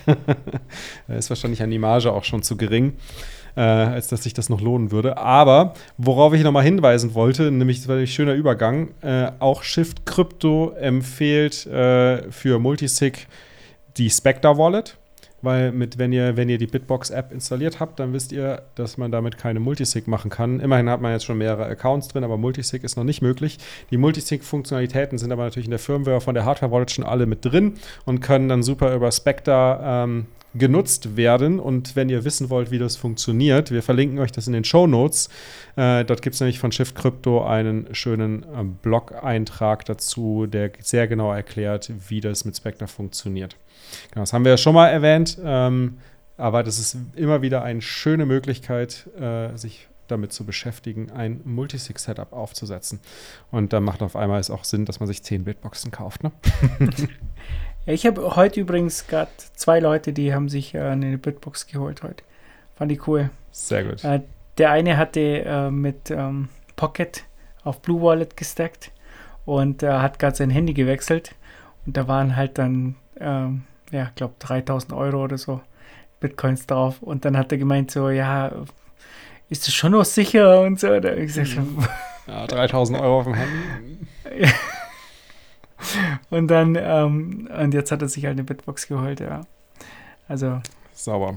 Also, ich glaub, Checkout eingeben und wenn ihr noch zusätzlich uns unter, äh, unterstützen wollt mit Affiliate äh, Kickback, dann nutzt den Link in den Show Notes, wenn ihr die Bitbox kauft. Stell dir vor, du, du erzählst deinen, deinen Urenkeln, dass du damals 10 Millionen Satz auf einem Handy hattest. Boah, die, die, die würden ausrasten. Ja, oder, oder mehrere hundert Millionen Satz, äh, noch ein paar Jährchen zurück. Da gibt es ja einige Stories von Andreas Antonopoulos, dass er da ja mehrere Milliarden Satz äh, verteilt hat. Gut, Aber jetzt zu den Community-Updates. Es gibt einen Haufen Meetups, richtig? Ja, Wahnsinn. das habe ich alles aufgeschrieben. Komm, ich gehe jetzt da schnell. Ja, geh mal durch, durch genau. Weil ähm, da können wir vielleicht ein bisschen drüber quatschen, aber wir sind ja heute schon wieder, oh, das wird schon so, ewig lange Folge. Eine Stunde wieder, dran, ja. ja. Also, auf jeden Fall die OWL-Gruppe, die trifft sich in Paderborn am Freitag. 25.03. Ja, sehr coole Location übrigens. Äh, Roadhouse Dinner. Sieht so amerikanisches Style. Ähm, dann haben wir die Düsseldorfer treffen sich am 23.03. um 19 Uhr. Ähm, am 24.03. gibt es ein Meetup in Heinsberg um 19 Uhr. Die Kölner treffen sich im Pfefferladen. Da gibt es anscheinend einen Pfefferladen, da gibt es Bier, Pizza und Pfeffer für Lightning. Nice. Äh, auch sehr coole Idee. Ähm, dann morgen in Frankfurt treffen sich die Frankfurter draußen anscheinend um 18.30 Uhr ähm, am äh, Freitbergplatz. Ich kenne mich jetzt nicht so aus in, in Frankfurt. Ähm, so, dann, was haben wir noch? Hier, am Mittwoch, den 23.03. treffen sich die Innsbrucker äh, auf ihrem Meetup um 18.30 Uhr. Und äh, diesen Freitag gibt es natürlich hier in Kempten auch ein Meetup, da bin ich am Start. Das Läuft. freut mich auch riesig, weil da ähm, viele neue anscheinend kommen. Das ist so ein privates Gelände, wo der eine zur Verfügung stellt, der auch seine Bitcoins auf einer Wallet, auf einer Exchange hat und äh, die jetzt mit den ganzen News eben ähm, in Self-Custody packen will auf und sich deshalb gemeldet hat. auf eine Bitbox. Das klären wir dann am Freitag. ähm, ich habe schon einige Anfragen gekriegt, ob ich Bitboxen mitbringen kann. Ich habe jetzt keine daheim. Um, ähm, aber ich denke mal, die können sie sich. Markus, guter, guter Anlass, mal zehn Stück zu bestellen. genau. Was meinst um, du ähm, mit zehn? 21 Stück. Nee, ähm, grundsätzlich wollte ich äh, mit euch mal ein bisschen drüber reden. Vielleicht habt ihr Ideen. Ich finde dieses ganze ähm, Meetup-Thema äh, ja sau stark und wir haben jetzt auch ein Problem mit unserer Karte, weil äh, es wird verdammt eng auf der Karte. Jetzt sind schon so viele Meetups und der Probleme Dennis. Zu haben. Ja, der Dennis äh, meinte auch, vielleicht hat jemand Lust, äh, auf GitHub äh, ein paar Änderungen vorzunehmen, damit es wieder alles passt und ähm, das nicht zu eng wird dort. Ähm, und ich, ich fand es halt fantastisch, wie es gelaufen ist. Ich glaube, ganz, ganz viele, ähm, die hängen sich rein bei diesen Meetups. Und ich merke auch, dass hier vor allem Bitcoiner mit Leuten zusammenkommen, die auch Bitcoins halten, aber auch ein eigenes Geschäft haben, wie zum Beispiel so ein Pfefferladen oder ein Restaurant mhm. oder ein Hotel. Und ähm, dann auf einmal hast du die Kunden da und die kommen halt zu dir und geben halt auch äh, Lightning aus. Also das finde ich eine fantastische Idee und, und, ich sehe auch, dass sich das entwickelt. Äh, bei uns ist es ja auch so, dass ganz viele halt zum Beppo fahren und ein Eis in Füssen kaufen halt einfach extra nach Füssen fahren, um dort Eis zu essen, weil man damit Lightning zahlen kann. ähm, das ist ja auch das große Thema, gell? Du, du, du bietest auf einmal deinen Service für Bitcoin Lightning an. Ähm, wie bringst du aber, wie vermittelst du das oder wie? Ja. Genau, ja. Und äh, das ist halt perfekt bei solchen Meetups, mhm. weil das sind halt die Stimmt. Leute, die halt Bitcoins haben. Ja. Und ich bin halt noch ein bisschen Mm, ja, ich bräuchte noch ein paar Ideen, wie man das eigentlich noch, noch größer machen könnte oder äh, noch mehr Leute erreichen könnte. Ich habe übrigens das Gefühl, das geht halt vor allem jetzt über Twitter und Telegram oder unsere Webseite. Mhm. Ähm, ja, aber vielleicht haben unsere Zuhörer ja Ideen, wie, wie man das noch ein bisschen größer und besser machen kann. Oder ja, Meetup.com äh, wurde ja schon als Idee eingebracht. Da ja, gucken, ist aber verdammt teuer. Relativ, ja. ist relativ teuer, da müssen wir natürlich relativ viele Einnahmen direkt wieder äh, investieren. Wäre aber natürlich eine schöne Möglichkeit, um dann halt auch größere Außenwirkungen zu erzielen. Also außerhalb der Community äh, können wir ja noch überlegen und mal intern, also mal, mal mit den ganzen Mitgliedern diskutieren. Mehr Sticker. Sticker genau. überall. Also ich denke, ja. das da, also irgendwie müssen wir ja mal Geld ausgeben. Äh, wir geben ja, wir, wir sponsern ja viele coole Projekte.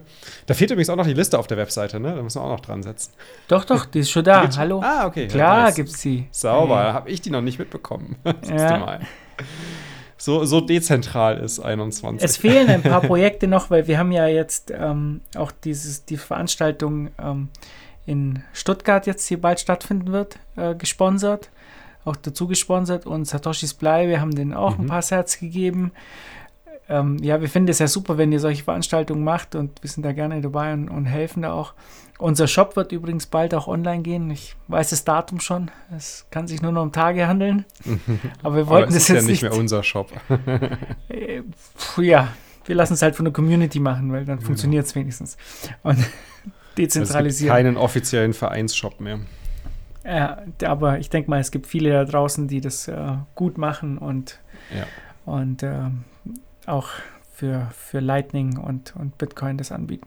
Vielleicht ja. noch eine coole Idee. Ähm, wenn wir schon vorher über die ganzen Wechsels gesprochen haben, ähm, äh, wäre vielleicht interessant, wenn ihr lokale Chatgruppen hättet äh, für Peer-to-Peer ähm, Bitcoin-Handels, äh, für so ziemlich alles. Ne? Also, dass du hier eine lokale Community hast, wo du zum einen Bargeld tauschen kannst. Mhm. Ne? Das, das ist essentiell und das brauchst du lokal. Da habt ihr, glaube ich, eine sehr starke Möglichkeit hier. Ja, ähm, wenn ihr dann das Ganze über Bankkonto macht, könnte es ja 21 globally sein. Ne? Aber bei diesen internen Wechselgroups, also äh, quasi die ähm, Chatgruppen, wo du, wo du handelst, da macht es sehr viel Sinn, dass du äh, Reputationsmanagement hast. Ne? Und dass irgendwie ein Community, Community Manager oder so schaut, dass die Leute, die reinkommen, äh, auch, auch wirklich äh, ehrliche Bitcoiner sind. Ne? Äh, und das ist eventuell sehr interessant, das mit dem Meetup zu verbinden. Also, dass mhm. wenn Leute auf, aufs, aufs, Meetup kommen und äh, hier sich nicht halbwegs dumm anstellen, dass, äh, dass die dann eingeladen werden in, in die separaten Gruppen, äh, wo dann easy die Bitcoin äh, gehandelt werden können. Und das ist natürlich ne, nicht nur Bitcoin gegen Euro tauschen, sondern auch Bitcoin gegen Fleisch äh, oder Käse mhm. oder Pfeffer. Ne? Ja gut, genau. das, äh, das funktioniert ja anscheinend schon sehr, sehr gut. Oder gegen Nudeln und so. Ich habe da schon einige Stories gehört, wo äh, vor allem halt Händler ähm, ihren Dienst anbieten für Bitcoin und für Lightning vor allem. Lightning ist da sehr, sehr beliebt. Ähm, setzt sich auch fast komplett durch, habe ich das Gefühl. Also es wird kaum noch On-Chain äh, benutzt. Aber das sind solche Dinge und ich, ich glaube, das funktioniert halt sehr, sehr gut. Aber wir versuchen auch jetzt hier lokal mehr Händler dazu bewegen, ne, äh, das anzubieten. Und da ist es, glaube ich, auch wichtig, dass die Händler gute Erfahrungen machen, dass, dass man halt auch dahin geht. Ne? Ja. Aber das ich glaube, das, das Peer-to-Peer, das Peer-to-Peer-Handel, das ist in Deutschland nicht so ein Ding. Ne? Also ich meine, klar, über, über äh, BISC, aber Ansonsten, dadurch, dass äh, vermutlich auch Local Bitcoin nie so wirklich abgehoben ist in Deutschland und relativ schnell unterbunden wurde, hat sich ja, glaube ich, hier so auch nicht so die Kultur dafür entwickelt. Ist so meine Vermutung. Aber ich meine, wenn da Interesse dran besteht, so ein Reput Reputation Management in den, in den 21 lokalen 21 Gruppen könnte man ja auch gut über einen Bot lösen. Da muss ja nur einer sich mhm. hinsetzen, mal kurz einen Bot bauen, einen, einen Telegram-Bot oder die Funktion im 21-Bot ergänzen für so ein Reputation Management. Und dann vielleicht entsteht ja dann irgendwann Bedarf. Also auf jeden Fall coole Idee. Und für alle, die jetzt sagen, so, ey, von was redet ihr denn eigentlich? Was für Chatgruppen und was auch immer, schaut auf die 21.space-Seite, äh, geht dort auf Meetups und dann habt ihr da eine Übersicht über die ganzen verschiedenen äh, Communities, die über Deutschland, Österreich und Schweiz verteilt sind, mit den jeweiligen äh, Telegram-Chatgruppen verlinkt. Okay, und jetzt haben wir noch ein paar Shoutouts, ja, Daniel. Ich habe sie schon mal aufgeschrieben. Hast du rausgesucht? Ja, super. Ja, zwei Stück haben wir. Zwei Stück? Nice. Wie war beides 21.000 oder sogar mehr? Ja, knapp drüber, glaube ich, ja. Knapp drüber sogar, nice. Hast du sie auch parat? ja, ja, die stehen in einem Dokument. Schau Achso, da, okay. Ich schau mal nach. Also, das erste ist, Satoshi Nakamoto schenkt uns den digitalen Maßstab aus Energie und Zeit, 21 Millionen. Wann ist die Menschheit für diese Erkenntnis bereit? Ja, ich vermute mal, der Großteil der Menschen wird diese Erkenntnis niemals haben. Äh, aber es Wahrscheinlich, wenn so 20 Prozent der Menschheit die Erkenntnis haben, dann ist Hyperbitcoinization erledigt. Oder was meint ihr? Hyperbitcoinization macht jeder mit sich selber aus, hatte Dennis gesagt. Aktuell noch. Das ist ein guter. Wir sind ja noch im Gradually-Teil. Sobald halt der Suddenly-Teil passiert, dann macht man das nicht mehr mit sich selbst aus. Aber auch nochmal hier, ne? Geld ist kein Maßstab für Werte. Äh, Geld ist eine Einheit eines Gutes, ne? Basisgeld. Ähm, aber P äh, Preise, ne? wenn wir ein Geld haben, das in vielen Handlungen äh, genutzt wird als Gegenpartei, ne? ähm, dann kannst du Preise haben, die in einem gleichen Geld denominiert sind. Und Preise kannst du dann verwenden, um verschiedene Werte zu vergleichen. Aber Geld selber ist kein Maßstab. Und, Schön nochmal auf den Punkt gebracht. und was Super. haben wir da noch? Danke, 5% Dann, für Basecap. Ja. Verstehst du das, oder? 5% für Basecap? Nee. Habt ihr eine Mütze verkauft? Ach, vielleicht gab es bei, gibt's, gibt's für die, für die Basecaps von, äh, Shift von auch Shift 5%? Crypto, also von der Bitbox vielleicht auch 5% deswegen. Äh, Die, die, die Cappies, das kann ich übrigens, das kann ich euch übrigens sehr empfehlen. Kauft euch so eine Cappy, die sind so qualitativ hochwertig. Äh, Also wirklich geniale Cappies und äh, ich, hab, ich bin, bin ein großer Fan von der Honey Badger Cap, äh, weil die hat der ähm, Statikus zum einen selbst designt und zum anderen Qualität unschlagbar. Und du hast halt auch einen geilen Stealth-Faktor, weil jeder, der den Honey Badger kennt, der weiß sofort, worum es geht oder ein bisschen näher hinschaut auf die Cappy. Aber ansonsten ist die Cappy halt total Stealth. Mega nice. Ich habe mal einen ähm, äh, auf so, so einem Bus auf der Autobahn gesehen, da stand drauf, Honey Badger don't care. Ich war mir nicht sicher, ob das ein Bitcoin ist, aber wer wer soll das sonst verwenden? Ja, eben. Also riesengroß stand das halt auf dem Bus. Also den habe ich da ein bisschen verfolgt. Ich weiß nicht, ob das war ein bisschen creepy, aber ja, So, dann So. haben wir auch neue YouTube-Videos. Und zwar eine eins, um genau zu sein, nicht mehrere, aber wir haben ein YouTube-Video. Ähm, der Blog, der Stammtisch ist ja letzte Woche ausgefallen, äh, weil wir haben ein Vereinstreffen gehabt. Aber ähm, es gibt dafür ein neues, geniales Video von dem Janovic. Der hat nämlich darüber gesprochen und schöne Animationen dazu gemacht, wie eine Blockchain entsteht äh, und so Mining im Detail erklärt. Das Video hat schon tausende Aufrufe. Teilt das schön. Ähm, es ist wirklich ein super, super Video mit tollen Animationen, in dem man, also in dem wirklich sehr einleuchtend erklärt wird, wie das Mining funktioniert im Detail. Ist natürlich, muss immer wieder ich bin da mal ein bisschen vorsichtig, der, der absolute Einsteiger wird es sicherlich nicht verstehen, aber wenn jetzt jemand zu euch ankommt, ein bisschen tiefer im Bitcoin drin ist und das detailliert verstehen möchte, wie jetzt die Blockchain funktioniert, perfektes Video, um es weiterzureichen. was haben wir? Übrigens, wenn ihr Videos machen wollt, wir freuen uns über jedes Video und packen Genau. das drauf. Einfach beim Lass Miranda melden, der koordiniert das so ein bisschen. Ähm, und äh, genau, meldet euch da, wenn ihr Musik macht, meldet euch bei mir. Ich koordiniere es bei 21 Beats. Wenn ihr Polizisten seid, wir haben jetzt auch eine neue Polizistengruppe, 21 Crime. ja. Wirklich? ja, wirklich. Geil. Gibt's Das auch, die gibt's auch äh, eine, wird's wahrscheinlich auch eine 21 Streife, 21, ähm, wie heißt es? Streife 21, sorry. Grüße gehen raus an Streife 21. Achso, die dir mal schreiben, ne? Genau, Ja, also wenn die die- auch in die Gruppe wollen, meldet euch bei mir. Ähm, genau, die haben wir noch nicht, die ist, glaube ich, noch nicht öffentlich, aber das, das, die soll natürlich auch schön wachsen und größer werden.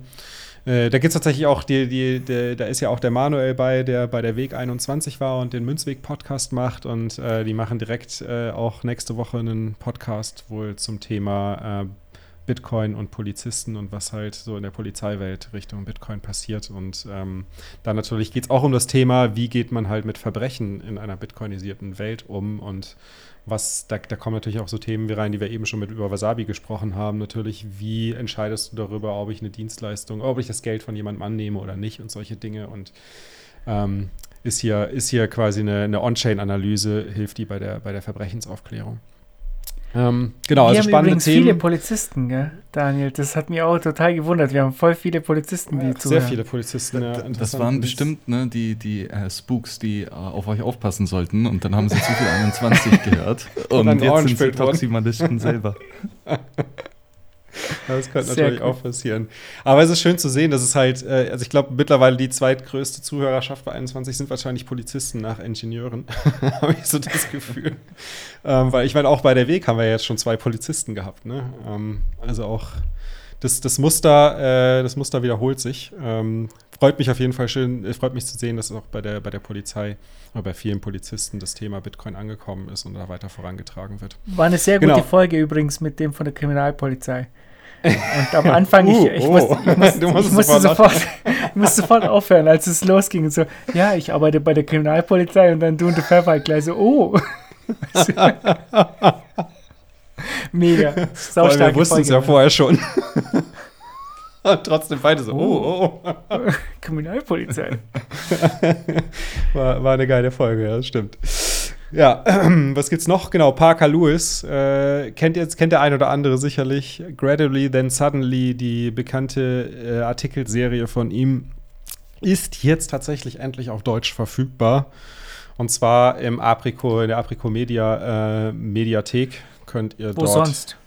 Genau, Wo wo, auch sonst? sonst. Wie ist denn der Titel auf. Deutsch? Wie übersetzt man denn das? Das ist eine gute Frage. Ähm, ich glaube, das wurde gar nicht übersetzt. Oder? Weiß es gar nicht. Langsam dann plötzlich, oder? Ach so, nee, erst, erst, erst allmählich, dann schlagartig. Ja. Das ist eine Langsam dann plötzlich ist kurz und knackig. Das ist so umgangssprachlich, genau. Erst ja. allmählich, dann schlagartig passt ein bisschen besser. So, wenn es ein bisschen seriöser klingen soll. Deutsche Sprache ja sehr seriös hier, ne? ja gut, es soll ja, auch, soll ja auch Leute ansprechen, die nicht im Bitcoin-Space aktiv sind. Ne? Ähm, von daher denke ich mir, das ist eine ganz schöne Lösung. Und das, das Geile ist, es ist ja nicht nur ein Artikel, sondern es sind ja gleich 18 Artikel. Ne? Das ist schon Wahnsinn. Also, dass dafür eine Arbeit reingeflossen ist, das alles zu übersetzen, Respekt. Ähm, bei den ganzen Community-Mitgliedern, die da geholfen haben, seht ihr auch die ganzen äh, Lightning-Adressen in den Artikeln drin. Also, Value for Value wird groß geschrieben gibt den Jungs ähm, ein paar Satz zurück für diese großartige Arbeit. Und Mädels waren ja auch dabei. Genau. Was haben wir noch? Was hatte ich noch? Relay. Crowdfunding. Crowdfunding, genau. Relay macht ein Crowdfunding.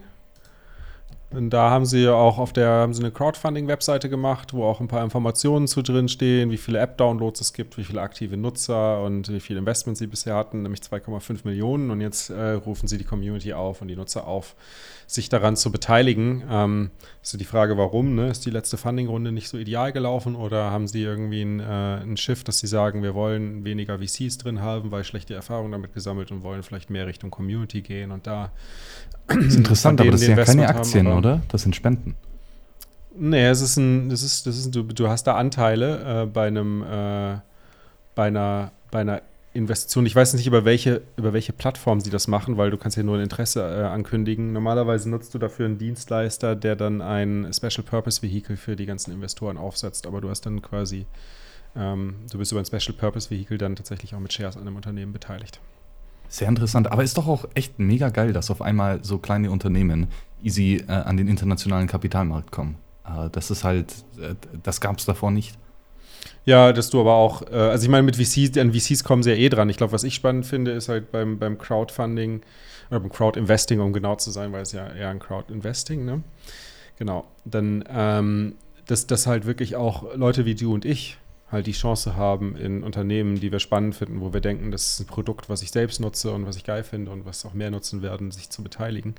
Von daher schöne Sache. Also wer Relay verwendet und das für ein sehr gutes Produkt hält und da auch davon überzeugt ist, dass es weiter wächst und da sich beteiligen möchte, hat hier eine super Chance. Genau, dann kommen wir zum Technik-Part. Fangen wir mal direkt an mit Wasabi 2.0. Wir haben es eben schon angekündigt und du hast ja auch schon darüber gesprochen. Es, ist, es geht hier vor allem um mehr Privacy und Privacy ist ja auch gerade in aller Munde. Ähm, wir sehen es äh, auf den verschiedenen deutschen Podcasts, äh, in Artikeln auf äh, Bitcoin Magazine, äh, in internationalen Podcasts. Überall wird aktuell über das Thema Privacy gesprochen. Von daher, Max, erzähl mal, wie optimiert Wasabi 2.0 die Privacy der Nutzer? Ja, also Wasabi 1.0 war schon relativ gut im Sinne von Network-Level Privacy. Also eine Tor sehr tief integriert, äh, wo du jedes Mal neue Tor-Identitäten nutzt für so ziemlich jeden Request, den du machst. Ähm, und auch die Blockchain-Synchronisation war äh, sehr gut getan. Ne? Also, dass du die Blockfilter hast, dass du ohne deinen Ex-Pack an jemand anderen zu schicken, die Blockchain synchronisieren kannst, ohne, oder dass du halt, ja, dass es schneller geht. Ähm, äh, als wenn du komplette Full Node laufen lassen musst. Ne? Die zwei mhm. Sachen waren schon mal sehr gut.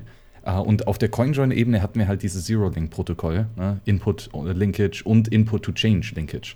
Ja, und das Problem war dann auch, äh, dass wenn du zum Beispiel, na, wir hatten 100 Inputs im CoinJoin und dann hattest du halt auch 100 Change-Outputs im CoinJoin. Ne? Also jeder Nutzer kriegt seinen Change-Output zurück oder die meisten Nutzer. Ähm, und dementsprechend hast du dann halt äh, nicht Privacy für einige UTXOs, die du auf der Blockchain gekauft hast. Ne? Äh, und das heißt, du kaufst Blockspace und bekommst dafür Outputs, die keine zusätzliche Privacy haben. Äh, und das macht halt relativ wenig Sinn. Ne? Das ist Satzverschwendung. Ähm, und das heißt, mit Wabi Sabi war eben unser Hauptding, hey, wir müssen die Blockspace-Effizienz von unserem CoinJoin-Protokoll hochschrauben, sodass wir nur noch Blockspace kaufen, um auch wirklich unsere Privatsphäre für unsere Coins zu erhöhen. Ne? Und mhm. das, das haben wir eben jetzt geschafft. Da haben wir gerade auch nochmal den letzten, also vor zwei Wochen war der. Ja, genau, was der Stand eigentlich da? Wann geht's ja, online? Also vor zwei Wochen Testnet Release. Ähm, nice. Äh, äh, und aktuell haben wir noch keinen Koordinator auf dem Mainnet laufen, aber das wird so einer der nächsten Schritte sein. Ähm, wir haben jetzt auch nochmal dann im Testnet einige ja, Dinge gefunden, die wir wirklich nochmal optimieren müssen. Ähm, unter anderem, wie äh, der, der Reichste, also der, der den meisten Satz hat, äh, wie der denn äh, gute Privatsphäre bekommt. Und da haben wir jetzt auch äh, inzwischen ähm, sehr gute Verbesserungen. Also nur mal so, dass ihr einen groben Überblick habt. Ne? Wenn man, wenn man, äh, wir haben so Simulationen gemacht, wo wir 30 Input-Coins von sieben Nutzern, ähm, ne? Mhm. also ein relativ kleiner Coin-Join.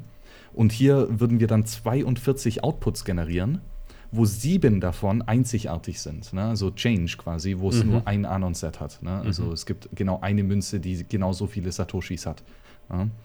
Uh, und im Durchschnitt oder im Median haben wir dann 3.1 äh, Anon-Set pro Output. Also wirklich im, im, Durchschnitt hat jeder Output drei äh, Anon-Set, also drei Coins, die genau die gleiche Summe an Satoshis drin haben.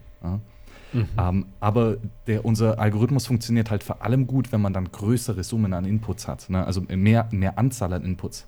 Zum Beispiel hier in diesem Beispiel 150 äh, Inputs, die 30 Nutzern gehören. Ja, auf einmal haben wir 170 Outputs und davon gibt es nur zwei Change-Outputs. Ja, das heißt, äh, das super, 168 von den 170 haben mindestens zwei Anonymitätsset. Und im Median haben wir 5.6 Anonymitätsset für jeden Output. Ja? Und wenn wir das dann noch weiter nach oben treiben, also mit 300 Inputs und 70 Nutzern, dann haben wir auf einmal 382 Outputs mit nur einem Change-Output und im Durchschnitt hat jeder Output 9,3 Anon-Set. Ja? Also wirklich. Äh, Sehr ähm, gut. Dann, ja. Und in Wasabi 1.0 hatten wir jede Stunde so zwischen 70 zu 100 Nutzer. Ja, ähm, und äh, das ist, heißt halt, äh, wie gesagt, massive, massive, massive Blockspace Savings. Also es ist schwierig zu sagen, aber so im Vergleich zu Zero Link mindestens 50 mal weniger. Ähm, und Boah, das spürt man dann halt doch heftig. in der Wallet äh, ordentlich. Ne? Ähm, äh, Weil die oh. Fees halt weniger werden. Also die Fees zumindest für den Blockspace. Richtig, genau. Blockspace-Fees sind auch mit, mit Abstand das, das Wichtigste hier. Also der Koordinator äh, hat jetzt eine vereinfachte Fee-Kalkulation, ist nicht mehr so komplex wie davor. Du zahlst einfach 0,3% von jedem Fresh Bitcoin, den du in die Wallet schickst. Ja, also ein, ein, ein, äh, eine Bezahlung, eine Single-User-Zahlung einfach in die Wallet rein. Ja. Äh, wenn dann diese Münze gecoinjoint wird, dann zahlst du 0,3% äh, flat. Ne? Und Remixes äh, zahlst du keine Koordinatoren-Fee. Und auch wenn du jetzt zum Beispiel, also du, du äh, weil es die Anonymität, Anonymität, zusätzlich erhöht und dadurch ein Mehrwert für die anderen Nutzer ist, oder wie? Richtig, äh, ja, genau. Und es macht auch die Amount Organization effizienter. Ähm, okay. Weil das Tolle ist, jetzt haben wir mit Wabi Sabi oder Wasabi 2.0 haben wir viel mehr äh, Standarddenominationen. Also im, im Zero Link oder Wasabi 1.0 gab es halt die Minimumdenomination von 0,1 Bitcoin ja, und jeder musste 0,1 Bitcoin mhm. reinbringen. Wer dann noch was übrig hat, kriegt die 0,2 Coin. Wer dann noch was übrig hat, kriegt den 0,4 Coin, dann den 0,8 Coin und so weiter. Ja. Aber das heißt eben, jeder muss mindestens äh, 10 Millionen Satz haben und 10 Millionen Satz ist ein Familienvermögen, ne? also das mhm. hat nicht jeder. Ähm, und das haben wir jetzt auch mit Wabi Sabi repariert. Die Minimum Denominations sind 5000 Satz. Also du kannst 5000 Satz wow. in den CoinJoin äh, Echt? Äh, On-Chain? Krass. Ähm, ja, und das Maximum äh, sind, glaube ich, 25.000 Bitcoin, äh, wo wir Standarddenominationen haben. Also äh, wenn du so die paar tausend äh, Bitcoin hast, ähm, äh, ist auch zumindest dann in, in, in den Denominationen mit drin, in den Standarddenominationen. Markus, hast du was das Maximum? Sorry, was war das Maximum jetzt nochmal? Hast du nicht nee, zugehört? Maximum, Mann, Mann. Doch, das Maximum war. Für dich reicht es nicht aus. Für dich reicht es leider nicht aus. nee, haben wir extra für dich gemacht, Markus. Ich nee, bin aber was hab, ganz sicher. Ich, du hast ja 25.000 Satz gesagt. Das ich nee, ich, ich habe 125.000 Satz gesagt, aber kann sogar sein, dass es nur sowas wie 46.000 äh, äh, Bitcoin sind. Also. Äh, ähm, nee, jetzt warte mal, was Satz oder Bitcoin? Jetzt, äh, Bitcoin, jetzt bringt ihr mich durcheinander. Bitcoin, Bitcoin. Bitcoin. Was ist ähm, Maximum nochmal? 25.000 Bitcoin. Ja, irgendwie so mal. Pi mal Daumen. Also gigantisch hoch wird niemand Das ist zu wenig für dich, Markus. Das äh, brauchst du gar nicht erst angucken. Na, aber auch, auch nochmal hier, gell? Ähm, das sind Weil nur das was sind ja die Standarddenominationen, ja. die der Koordinator okay. vorschlägt. Mhm. Okay. Du hast aber nur wirklich Anonymitätszeit, wenn auch andere Nutzer so große Outputs generieren. Mhm. Also wenn du der Einzige bist, der seine 20.000 Bitcoin reinlegt, ja, ja klar, sorry. Dann, ne? Selbst schuld. Ja. ja, cool. Und wann, wann können wir jetzt damit rechnen, dass der erste Koordinator online geht? Sehr bald? Also reden, reden wir hier von Wochen oder eher von Monaten? Uh, gute Frage. Also der Code ist ready. Er läuft auf Testnet seit ein paar Monaten. Man könnte ihn auf Mainnet laufen lassen. Um, ähm, und uh, ja, würde funktionieren, sagt man mal. Um, Traut sich nur noch die, keiner. Es traut sich nur noch keiner, genau. Also irgendwann wird ho hoffentlich jetzt mit den Bad News über Censorship oder Blacklisting wird, äh, wird jetzt irgendein Reckless Black Market äh, Entrepreneur CK Snacks frontrunnen und der erste Wabi-Sabi Mainnet Coordinator werden. Mal schauen. ähm, aber ja, wann, wann wird es von CK Snacks Seite auskommen? Äh, gute Frage. Wir sind echt relativ nah dran. Ähm, äh, so, wir haben so grob angepeilt, einen, circa einen Monat nach Testnet Release. Testnet Release war vor zwei Wochen Inzwischen haben wir okay. schon einiges äh, repariert und besser gemacht. Es gibt immer noch ein paar Low-Hanging Fruits, die wir reparieren müssen. Die Frage ist halt nur, ne, wie lange wollen wir es noch rauszögern? Wir könnten noch für Jahre dran arbeiten und es verfeinern. Irgendwann sagt man halt, okay, aber das ist jetzt gut genug. Äh, das können wir auf dem Mainnet rausbringen. Äh, es kommt auf jeden Fall sehr bald. Also ähm, ich wäre nicht überrascht, wenn wir in two weeks äh, den Release haben. ähm, kann aber auch noch ja, gut super. ein paar Monate dauern. Aber ich glaube, es gibt inzwischen keine große Blocker mehr.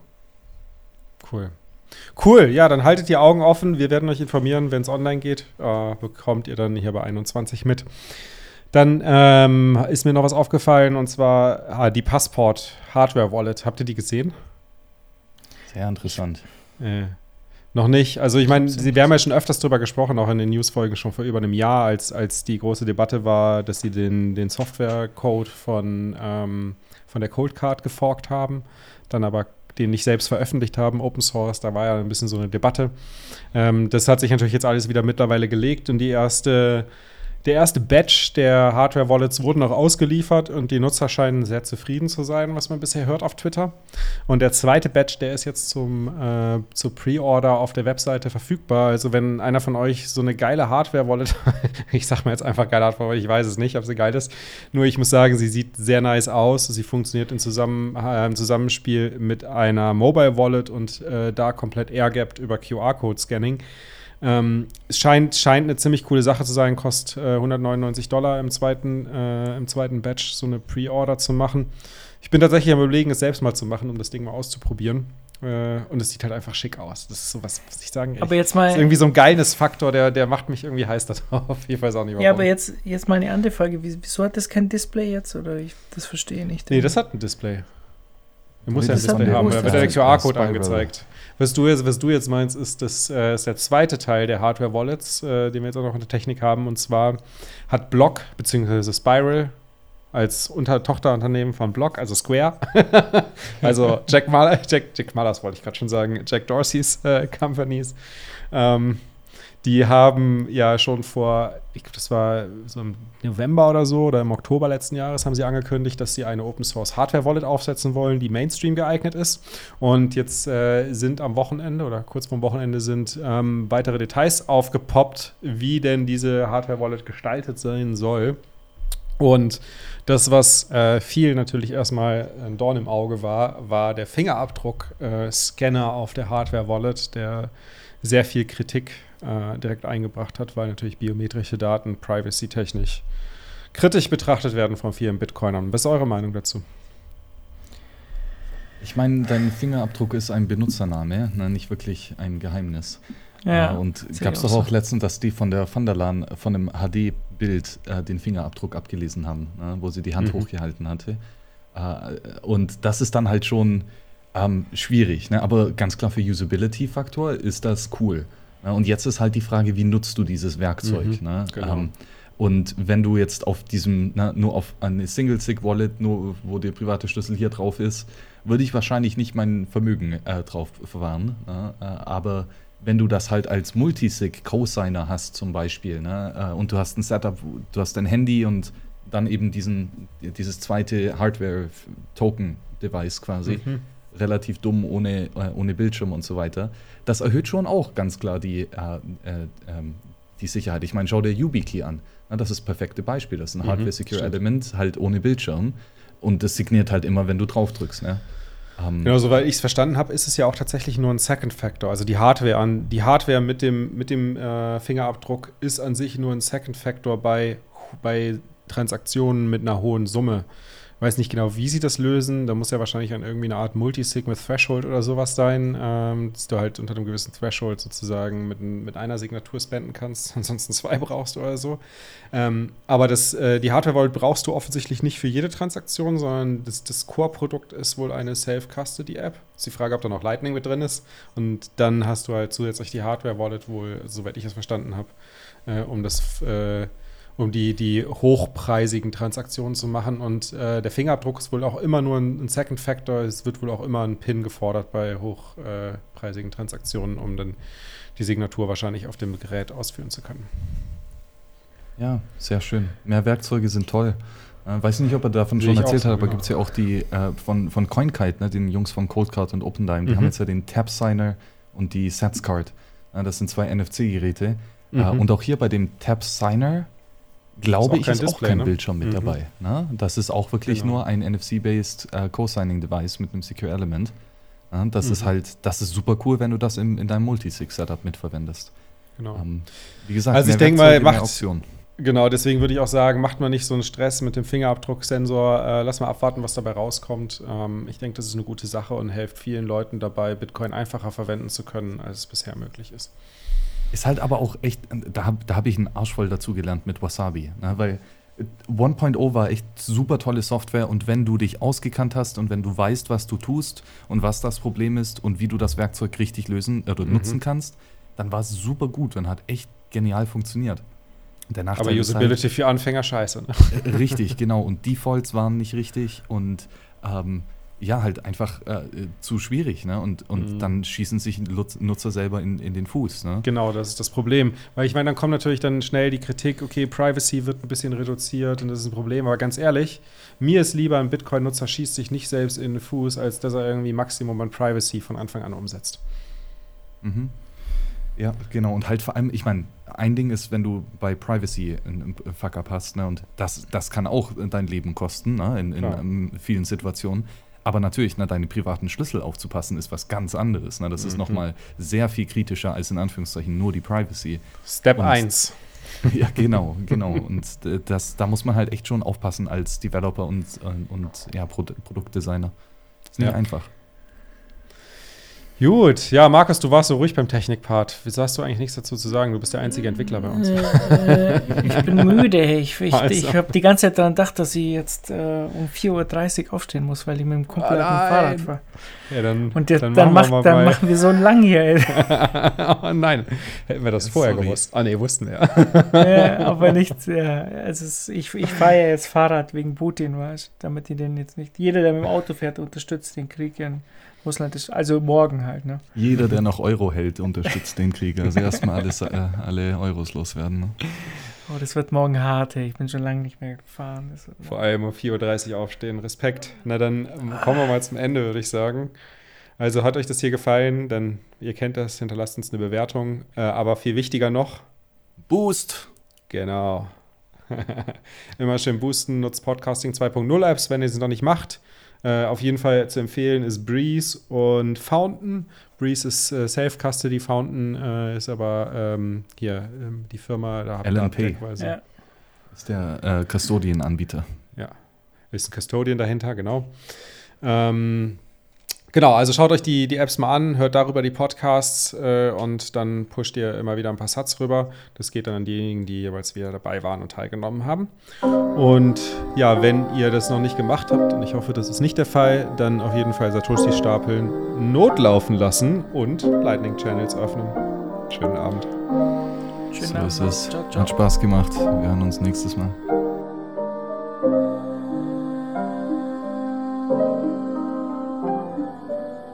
2016 stieß per Zufall auf das kleine B. Hatte nichts davon gehört, wollte selber nach dem Rechten sehen. Einmal kurz googeln, was ist Bitcoin eigentlich? An dem Tag begann die Reise zu meinem neuen Ich. Mir war auf einmal unklar, wo fängt eigentlich Freiheit an? Dinge, die mir sicher schienen, waren plötzlich unbekannt. Was ist Geld und wieso weiß ich sowas eigentlich nicht? 13 Jahre in der Schule ist doch genug Zeit an sich.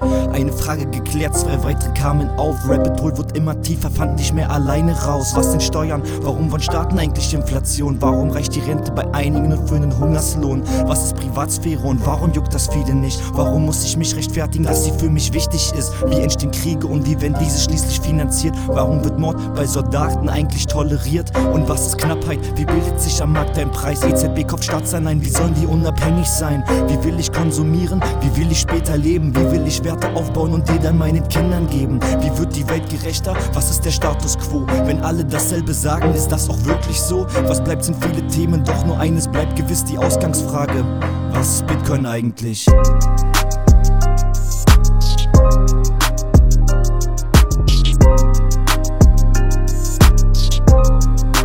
Was ist Bitcoin eigentlich?